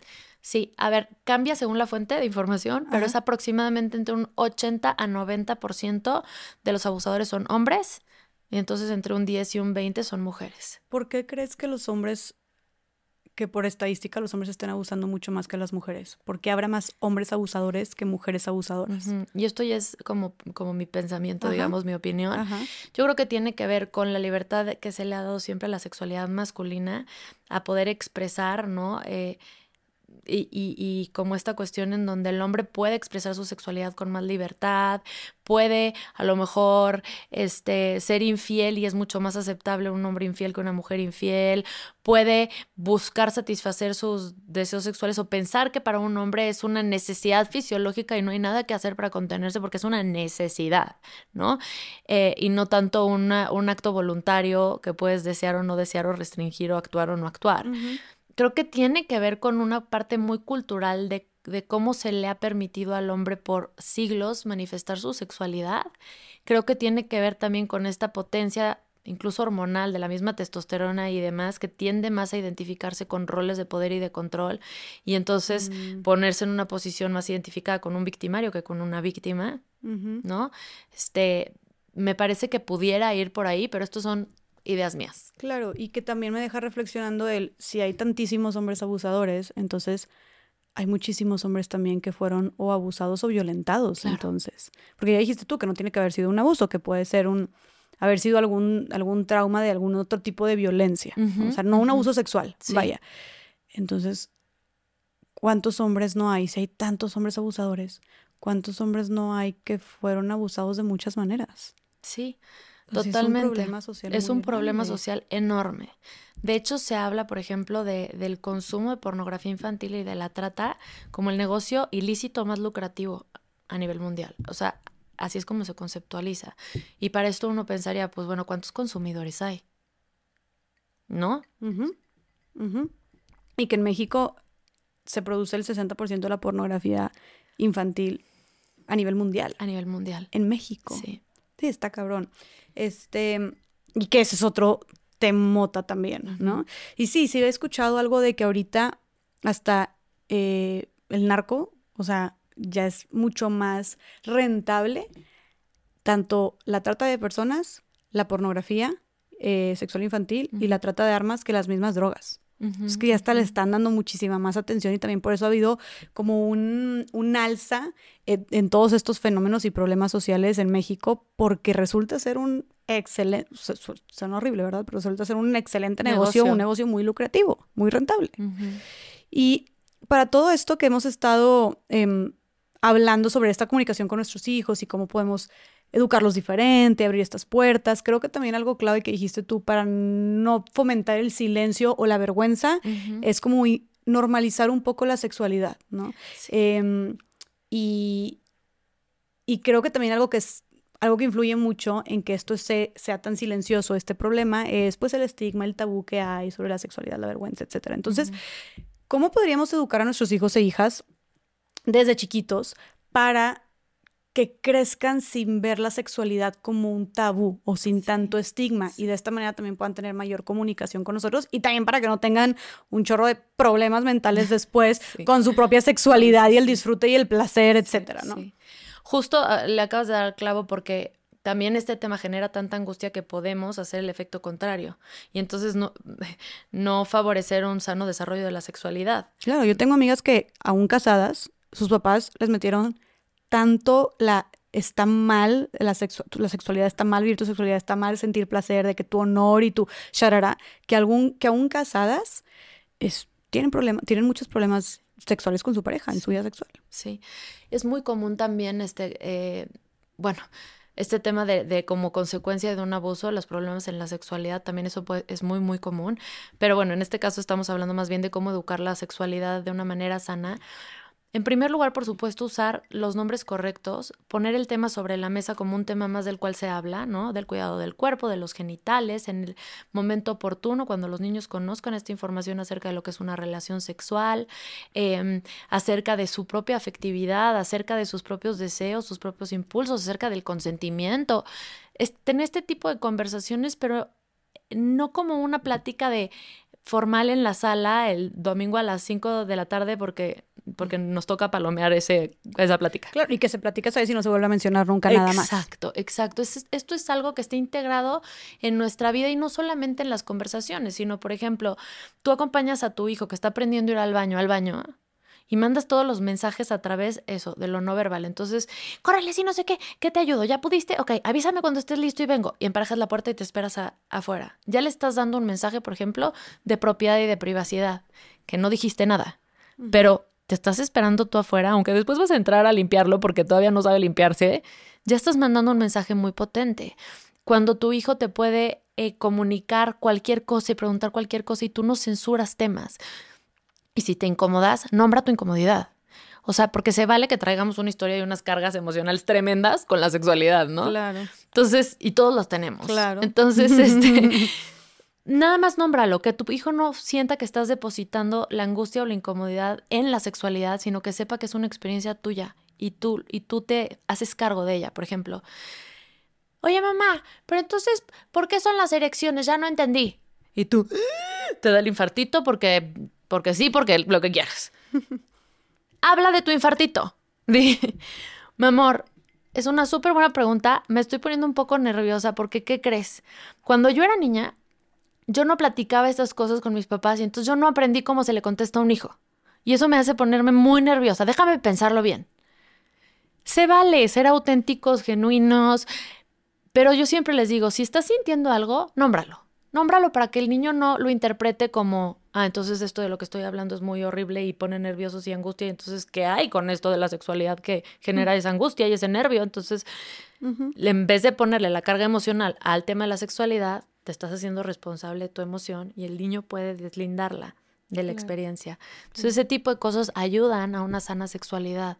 Tú todo esto lo ves en tu día a día porque lo principalmente lo que haces son como estos talleres, ¿no? Con papás, mamás, hijos e hijas, ¿no? Platícame un poquito de la dinámica de estos talleres, cómo es, cuál es el propósito. Sí.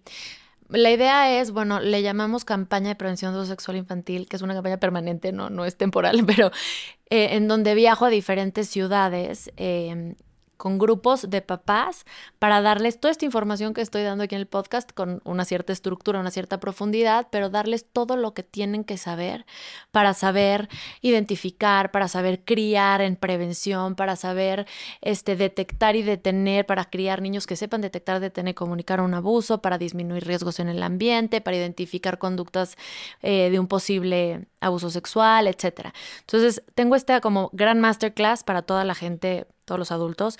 Y luego de ahí, bueno, aparte también tengo capacitaciones para los, las personas que trabajan con niños, profesores, maestras, etcétera. Y luego de ahí tengo grupos pequeños, tienen que ser a fuerza pequeños por, por el tema y por el manejo de grupo, con, donde están los hijos con los papás, para mí es muy importante que estos temas jamás los deleguemos a un tercero. Estamos perdiendo la posibilidad de que nuestros hijos aprendan a hablar de esto con nosotros y mandando el mensaje contradictorio de esto te lo dice alguien más porque yo no lo sé decir, a mí me incomoda, esto no lo hablas conmigo, lo hablas con alguien más. Entonces nunca lo deleguen. Sí estén ustedes presentes. Pero bueno, en estos grupos están los papás con sus hijos con uno por uno, en, grupos por edades y de manera lúdica, que también es parte de mi especialidad, ¿no? La psicoterapia de juego. Entonces yo he diseñado y, perfeccionado cada vez más y más y seguramente seguiré haciéndolo. Em, una serie de actividades, de juegos para enseñarles. En primer lugar, el tema que te platicaba de incomodidad, y yo se los manejo a través de un semáforo y les platico que todos tenemos un semáforo dentro del cuerpo, que ese semáforo no, no es de metal pesado, así de, ay, no me cabe, no puedo caminar, sino es un semáforo que solo se siente. Y se siente cuando prende su luz verde y nos dice, sí, esto sí, está muy padre, pone el corazón grande. Y se siente cuando prende su luz roja y dice, no, esto no, esto nos va a poner el corazón chiquito. Y entonces les enseño primero a entender qué es esto el semáforo con unas actividades, después em, les enseño a sentir el semáforo eh, corporalmente con igual una actividad que tiene que ver con sensaciones. Lo sienten ellos, lo sienten sus papás, es una interacción divina aparte en donde están todos en el mismo plano. Eh, de verdad se ve como una carga afectiva hermosísima por cómo se dirigen los papás a sus hijos en una circunstancia en donde probablemente nunca han estado, ¿no? Uno a uno, hablando de estos temas, con una parte de mucho contacto. Después de eso, les hablo del cuerpo, las diferentes partes del cuerpo, de cómo se llama cada parte, de por qué cada parte del cuerpo se cuida diferente. Porque no todas las partes del cuerpo son iguales. Y entonces les digo, por ejemplo, ¿tú, quién de aquí cepilla los, se cepilla los dientes? Yo. ¿Y quién se cepilla los ojos? No, creo que no. Claro, cepillar los dientes es cuidarlos o es lastimarlos, es cuidarlos. Y los ojos es cuidarlos o lastimarlos, lastimarlos, sí. Algo que puede ser de cuidado por una parte de tu cuerpo puede lastimar otra, porque cada parte de tu cuerpo es diferente. Y entonces ahí es cuando les hablo de abuso, tal cual. Un abuso es que alguien quiera, bueno, les platico qué es cada parte del cuerpo, les pregunto si saben qué son las partes privadas, normalmente me dicen que sí, todo lo que está bajo del traje de baño es una manera muy fácil de transmitir. ¿Y por qué? Les empiezo a hacer este cuestionamiento de por qué, por qué son privados, o sea, por qué esas y no otras, ¿Qué tienen de especial. Y ahí es donde les cuento que están conectadas con el corazón y con la mente. Y que sus papás los quieren tantísimo que saben lo mucho que pueden lastimar su corazón y confundir su mente si no saben cuidar sus partes privadas y por eso están ahí ese día para aprender cómo hacerle para cuidar sus partes privadas. Y que si alguien quiere venir a tener un juego o querer ver o tocar, saber qué hacer y cómo hacerle para decir que no y cuidar su corazón. Y entonces ahí hago una, una actividad igual donde van reforzando los papás con unos muñequitos de peluche y tal. Y después hago otra actividad para que encuentren su semáforo corporal y lo localicen. Y después hago otra actividad para eh, hablar de ciertas circunstancias y cómo podrían decir no, salirse de ellas. Depende de la edad, entro en más temas, por ejemplo, de manipulación, de chantaje, de amenaza, cómo identificarlos, qué significa. Eh, un poco es eso. Qué increíble que exista esto. Qué increíble. Paula, de verdad, felicidades. Gracias. Y meramente entonces es como preventivo, ¿no? Para los niños. Informativo, papás, informativo, niños y preventivo. Preventivo, pero sí es bastante común que durante o después de esas sesiones conozcamos sobre una situación de abuso en nuestros niños o también en los adultos. Era lo que te iba a preguntar, o sea, de ahí sur, de ahí ¿qué, ¿qué, cosas descubres o qué cosas han surgido después de estos talleres? Yo tengo que estar, por eso también es un número determinado, para tener aparte de manejo de grupo, porque yo tengo que observar. Y entonces yo de pronto lo que veo es obviamente la conducta no verbal, sobre todo, no estoy, no, logro escuchar todas las conversaciones entre papás e hijos, pero veo las conductas no verbales o los papás me llaman cuando escuchan algo que no saben cómo entender, Pau, ven, entonces me acerco, les ayudo como a elaborar lo que está pasando y llegar al lugar donde tenemos que llegar. Si existe una situación de abuso, en ese momento contengo, sigo con el grupo y al final me quedo con ellos un rato trabajando y conteniendo la experiencia y ayudándoles a digerir. Normalmente se van y después me hablan por teléfono los papás, ¿no? Duermen hijos, me llaman. Normalmente tengo sesiones muy de última hora o en el aeropuerto, en el Uber, en el, ¿no? De, como para poderlos contener y acompañar el proceso y empiezo a canalizar porque este trabajo que yo hago, este Mm, no tiene esta parte como de la psicoterapia para los niños. Yo no doy la psicoterapia a los niños, sino cacho la situación, ayudo a contener, ayudo a elaborar, ayudo a entender, ayudo a saber cómo intervenir, acompaño a los papás en el proceso, a los niños en el proceso y de ahí canalizo normalmente un espacio psicoterapéutico para el niño o la niña. Ok, ok. Pero entonces, en estos talleres han surgido tanto papás o mamás que te digan, creo que me, me, di cuenta que viví un abuso o se animan a platicar que viven abuso o un niño o niña y cómo y cómo cómo te das cuenta los niños es porque los niños dicen viví un abuso o empiezan a llorar o cómo es que te das cuenta. Ha habido todo tipo de reacciones por ejemplo hay niños que tal cual le dicen a sus papás algo que pasó en ese momento, otros después de ese momento, otros empiezan a resistirse muchísimo. No, ya me quiero ir, cuando va a acabar? Ya me quiero ir, ya me aburrí, ya me aburrí. Son puras resistencias. Otros se me han hecho bolita y escondido en su sudadera, otros se sueltan a llorar, y otros dicen, es que siento el corazón chiquito, pero no sé por qué, no sé por qué siento el corazón chiquito. Y entonces me llaman y entonces ya me quedo yo un poquito ayudando. Este, como hay diferentes formas. En este masterclass lo que siempre me pasa es que al final se me acercan pues muchas personas a, abrir sus experiencias, a compartir, a preguntarme cosas, a decirme me acabo de dar cuenta de esto, estoy, estoy en shock, ¿qué hago? Eh, Paula, qué, qué cañón que haya tanta gente que haya vivido abuso. Sí. Qué cañón. Es, a ver, yo a veces hasta siento que, que, que como hablo tanto del tema, que que lo tengo como, pues sí, muy normalizado, muy naturalizado, pero de pronto cuando me doy permiso de tener contacto con mis propias emociones al respecto, es dolorosísimo. Es muy doloroso. Hace, poquito fui a lo de Fundación Freedom a la presentación y me tocó ser por primera vez en muchos años sentada oyente, ¿no? Y me di chance, por ejemplo, estando ahí sentada, me di chance de, de sentir que normalmente pues bloqueo yo también mis emociones porque tengo que poder lidiar con todo lo que pasa. Claro. no, perdón, ajá. Sí, y ahí sintiendo, o sea, es que no podía contener el, la lágrima, el llanto, el dolor del corazón porque porque finalmente por más que me hago un poco la piel de elefante para poderlo trabajar, pues si estoy trabajando esto es porque soy sensible a este tema. Entonces, sí es sí es muy duro, es una realidad durísima. ¿Qué te da fuerza para seguir haciendo todo esto? La verdad, pensar que, que tal vez, creo que, y aquí con, con, con humildad sabiendo la verdad, siento que tengo un don para comunicar. Hay gente que sabe mucho más que yo, mucho más. Pero siento que mi talento es conectar con la gente, saber aterrizarle el mensaje y darle los recursos.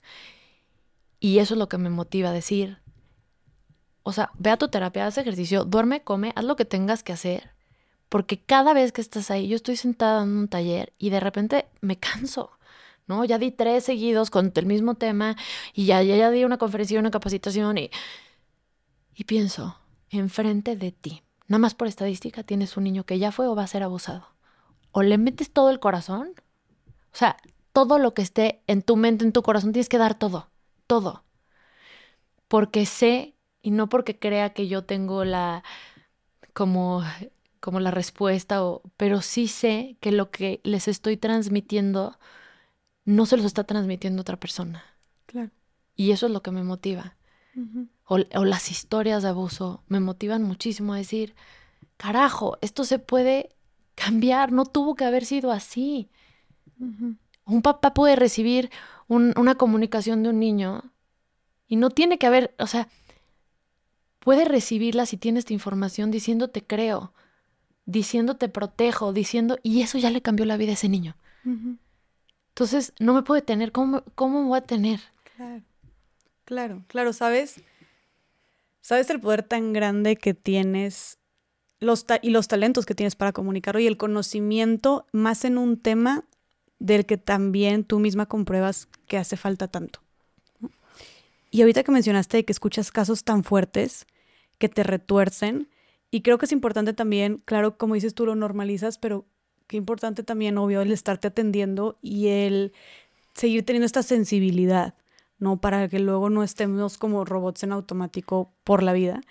Y para tener esta sensibilidad de atender también a la gente pues, con la que estás, claro. Pero ¿cuál dirías tú que ha sido el caso que más te ha impactado? Ok.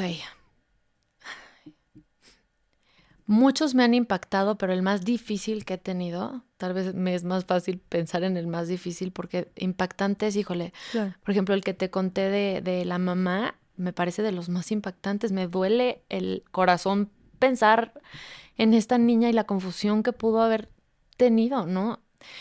Pero el más difícil fue uno que tuve en línea a distancia, una mamá en otro continente. Eh, me fue muy difícil discernir qué pasaba. Ella jamás prendió su cámara, me cambió su nombre, traía una paranoia tremenda. Mi conclusión es, pero es una conclusión que no puedo aseverar, pero mi conclusión es que tuvo un brote psicótico posparto que le, que le activó toda esta paranoia, paranoia y como un poco un delirio. Ella sufrió abuso a sus siete años una sola vez por parte de un tío, sin penetración, pero sí de contacto. Em, y eso marca su vida. Ella nunca lo trabaja, eso marca su vida. Entonces escoge irse del país, escoge una, una profesión muy relacionada con temas de, de seguridad, em, escoge una cierta pareja, se aleja de cualquier figura masculina. Para ella, cualquier figura masculina era un abusador, punto. O sea, eligió una pareja, es, no, no, no. Una pareja mujer, vaya. No, no, no, no, no eligió una pareja mujer, pero con ciertas características de personalidad que ella pudiera dominar muy fácilmente. Okay. Jamás en su vida deja sola a, a su hija con él hasta que ella se va a parir. En una situación de pandemia en donde tiene que alejarse de su hija por unos cuantos días.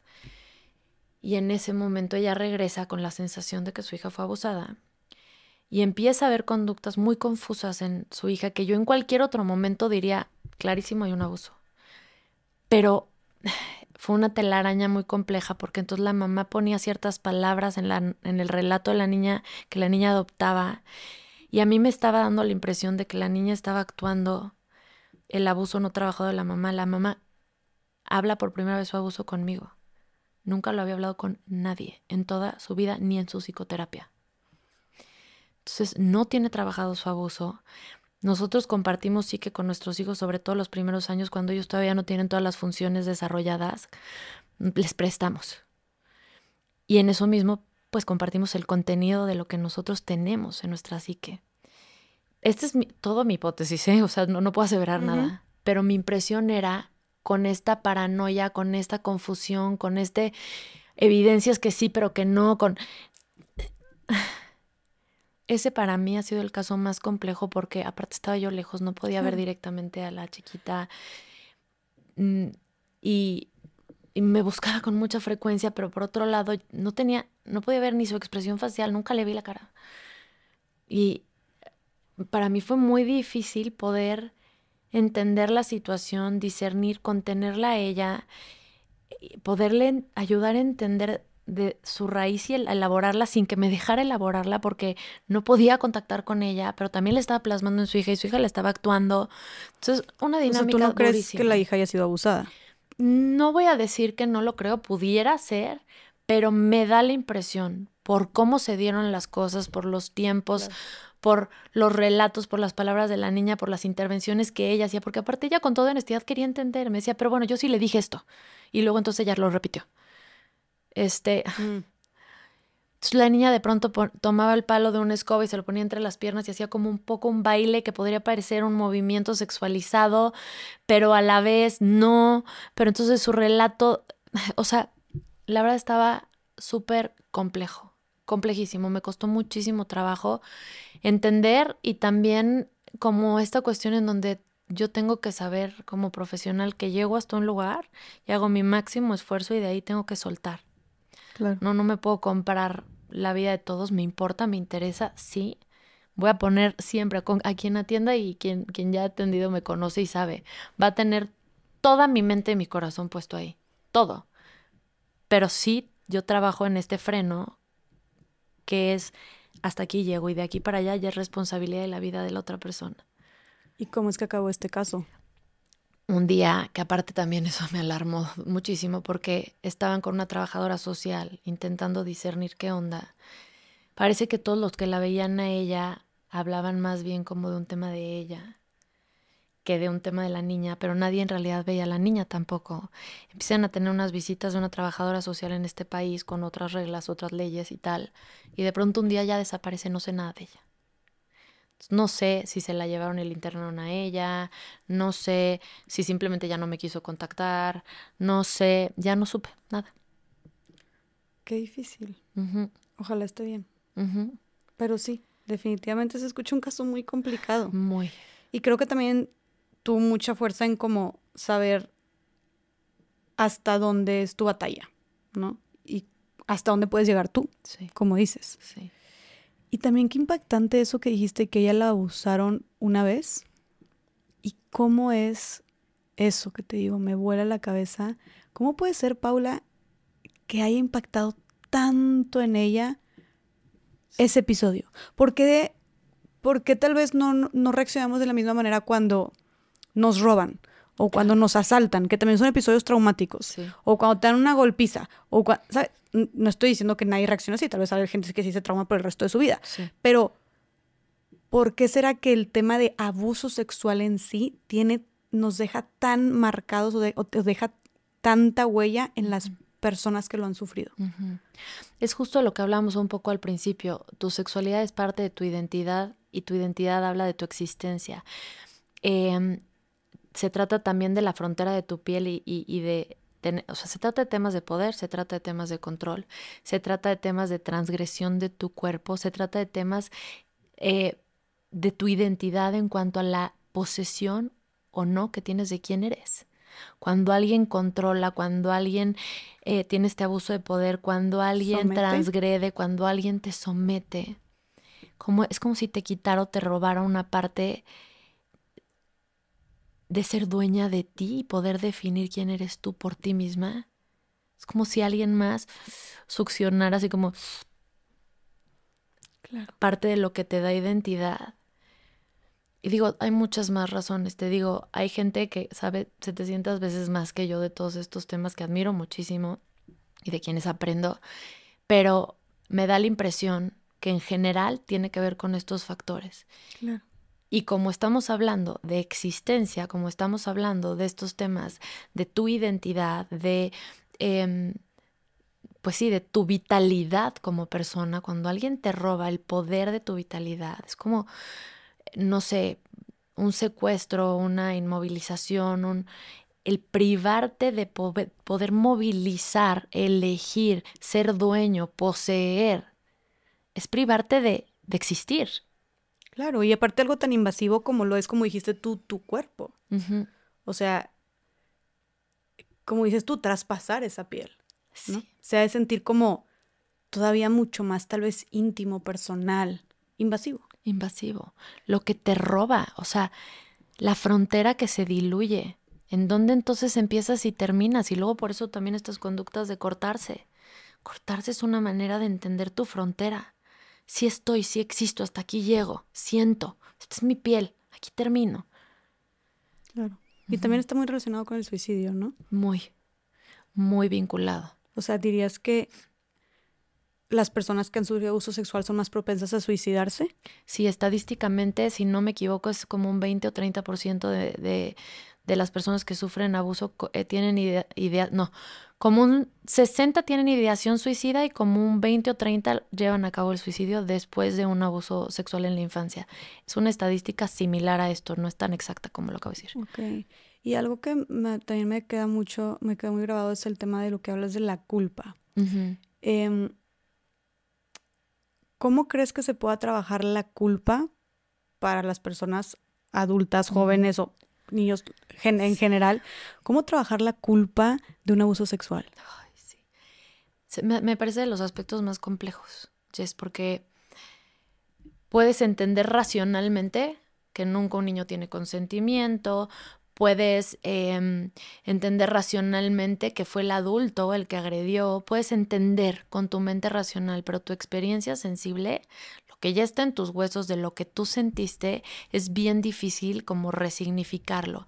Y, creo que gran parte del trabajo de, los psicoterapeutas que se dedican a esto y le invierten años y años a acompañar a la gente a sanar, tiene que ver también de pronto con, con la experiencia grupal de verte de eh, ver tu historia en la historia de alguien más y entender en la historia de alguien más la, la, no responsabilidad ¿no? de esa persona, decir, este, esta niña no tuvo, por supuesto que no tuvo ninguna culpa. Y entonces mirando la historia de alguien más puedo ver el eco de la mía.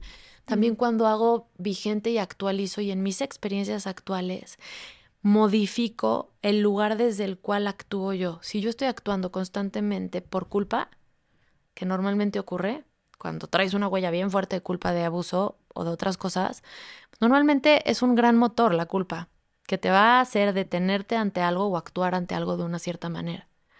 Entonces, si nosotros podemos ayudar a, estas personas a en su vida actual, en su realidad actual, no tanto la pasada, que por supuesto hay que revisar y acomodar y demás, pero en la vida actual, vivir desde un lugar distinto, cambiar el motor de las decisiones que no sean desde esa culpa, también podemos acomodar en sí la emoción en un lugar distinto. No es tanto la emoción de la experiencia, sino la emoción de culpa.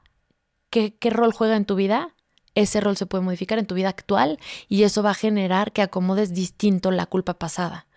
Ok. ¿Sí? Ok. O sea, en tu vida actual, en tu día a día, en otras formas en las que se expresa esta culpa. Exactamente. Si siempre es desde la culpa que tú pues no dejas de, ir a ver a tu papá porque pues, te da culpa no irlo a ver. Si yo modifico desde qué lugar tú eliges ver o no ver a tu papá, por poner un ejemplo, yo te voy a ayudar a resignificar esa culpa, que tenga un valor distinto en tu vida, que no sea un motivador para tus elecciones y entonces también es más fácil movilizar la culpa anterior. Pero hay muchas otras este, técnicas también. Si es importante acudir con un especialista, no es tan fácil hacerlo solos. También cuando tú, por ejemplo, te miras como niña y le hablas a tu propia niña desde un lugar muy compasivo, muy amoroso, ya tú como adulta, puedes hablarle a tu propia niña, también ahí puedes como liberar un montón de cosas. ¿Y qué decirle?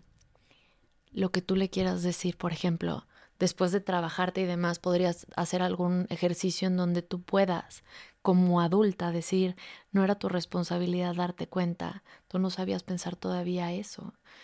Sobre todo cuando de pronto has vivido ciertas experiencias o eres tía o eres mamá y dices, ¿cómo le hablaría yo a mi hija si vivió algo así. Mm. Con mucho amor, con mucha compasión, con toda la empatía del mundo, con esa contención. Y cuando tú te hablas a ti, cuando empiezas a internalizar esa pequeña voz que te está hablando constantemente, que ya no te recrimina, que ya no te castiga, sino que te habla con dulzura, que te habla con, con empatía, con compasión, entonces también puedes ir sanando y acomodando un poco distinto. Qué bonito, claro. Paula, antes de empezar a concluir, eh, no quiero dejar de lado como esta pregunta que me estuve haciendo muchísimas veces y seguramente la gente que nos escucha también, el cómo es que hay gente que llega a ser estado, cómo es que hay gente que llega a usar de niños, de niñas, de personitas tan inocentes, ¿no? ¿Cómo, cómo, cómo pueden llegar estas instancias? O sea, ¿cómo puede haber gente tan enferma? A ver, aquí hay muchas teorías, voy a hablar de varias de ellas para que cada quien elija lo que le hace sentido un poco, porque muchos, mucho está en estudio. Por ejemplo, de camino aquí te platicaba que venía escuchando un especialista en el estudio de eh, como neurológico de las personas que, que, que son pedófilos y hay una huella, por ejemplo, en la estructura de su mente. Entonces, él hablaba de esta cuestión en donde la estructura mental, o sea, las estructuras que componen el cerebro están determinadas de una cierta manera. Y eso genera que el pedófilo no pueda controlar eh, el que lo que lo excite sea un menor.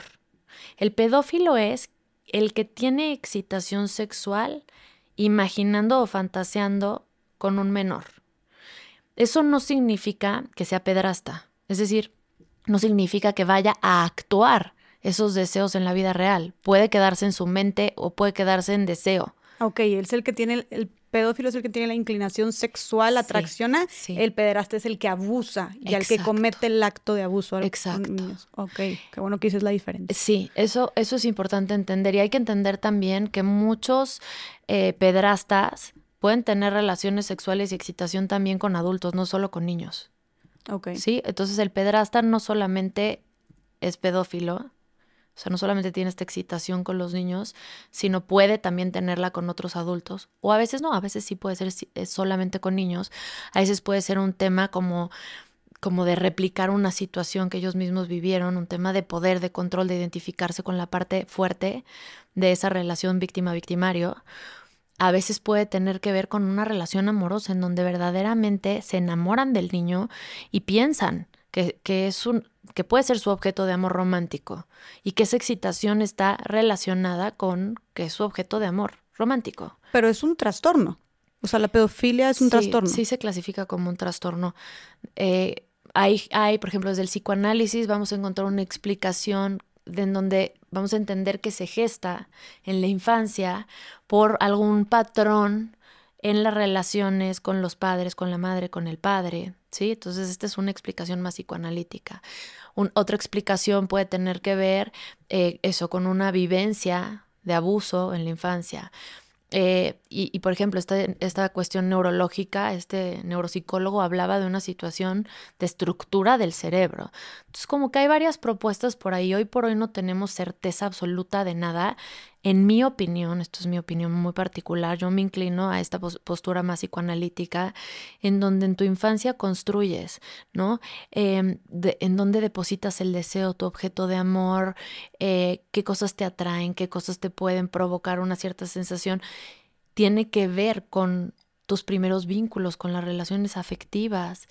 Este, y bueno, para mí la explicación tiene que ver absolutamente con la infancia y por eso para mí también es bien importante esto que estamos haciendo hoy, que te agradezco en el alma porque estoy segura, segura que vas a estar protegiendo a, un montón de niños. O sea, no, no, no me cabe la menor duda.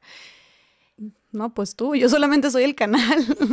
tú con todo lo que haces y todo lo que nos transmites, eh, creo que nos acabas de dar herramientas tan, tan, tan poderosas que deja tú lo agradecida que estoy yo, todas las mamás, papás, personas y especialmente si tienen hijos o hijas, estoy segura de que están sumamente agradecidas contigo.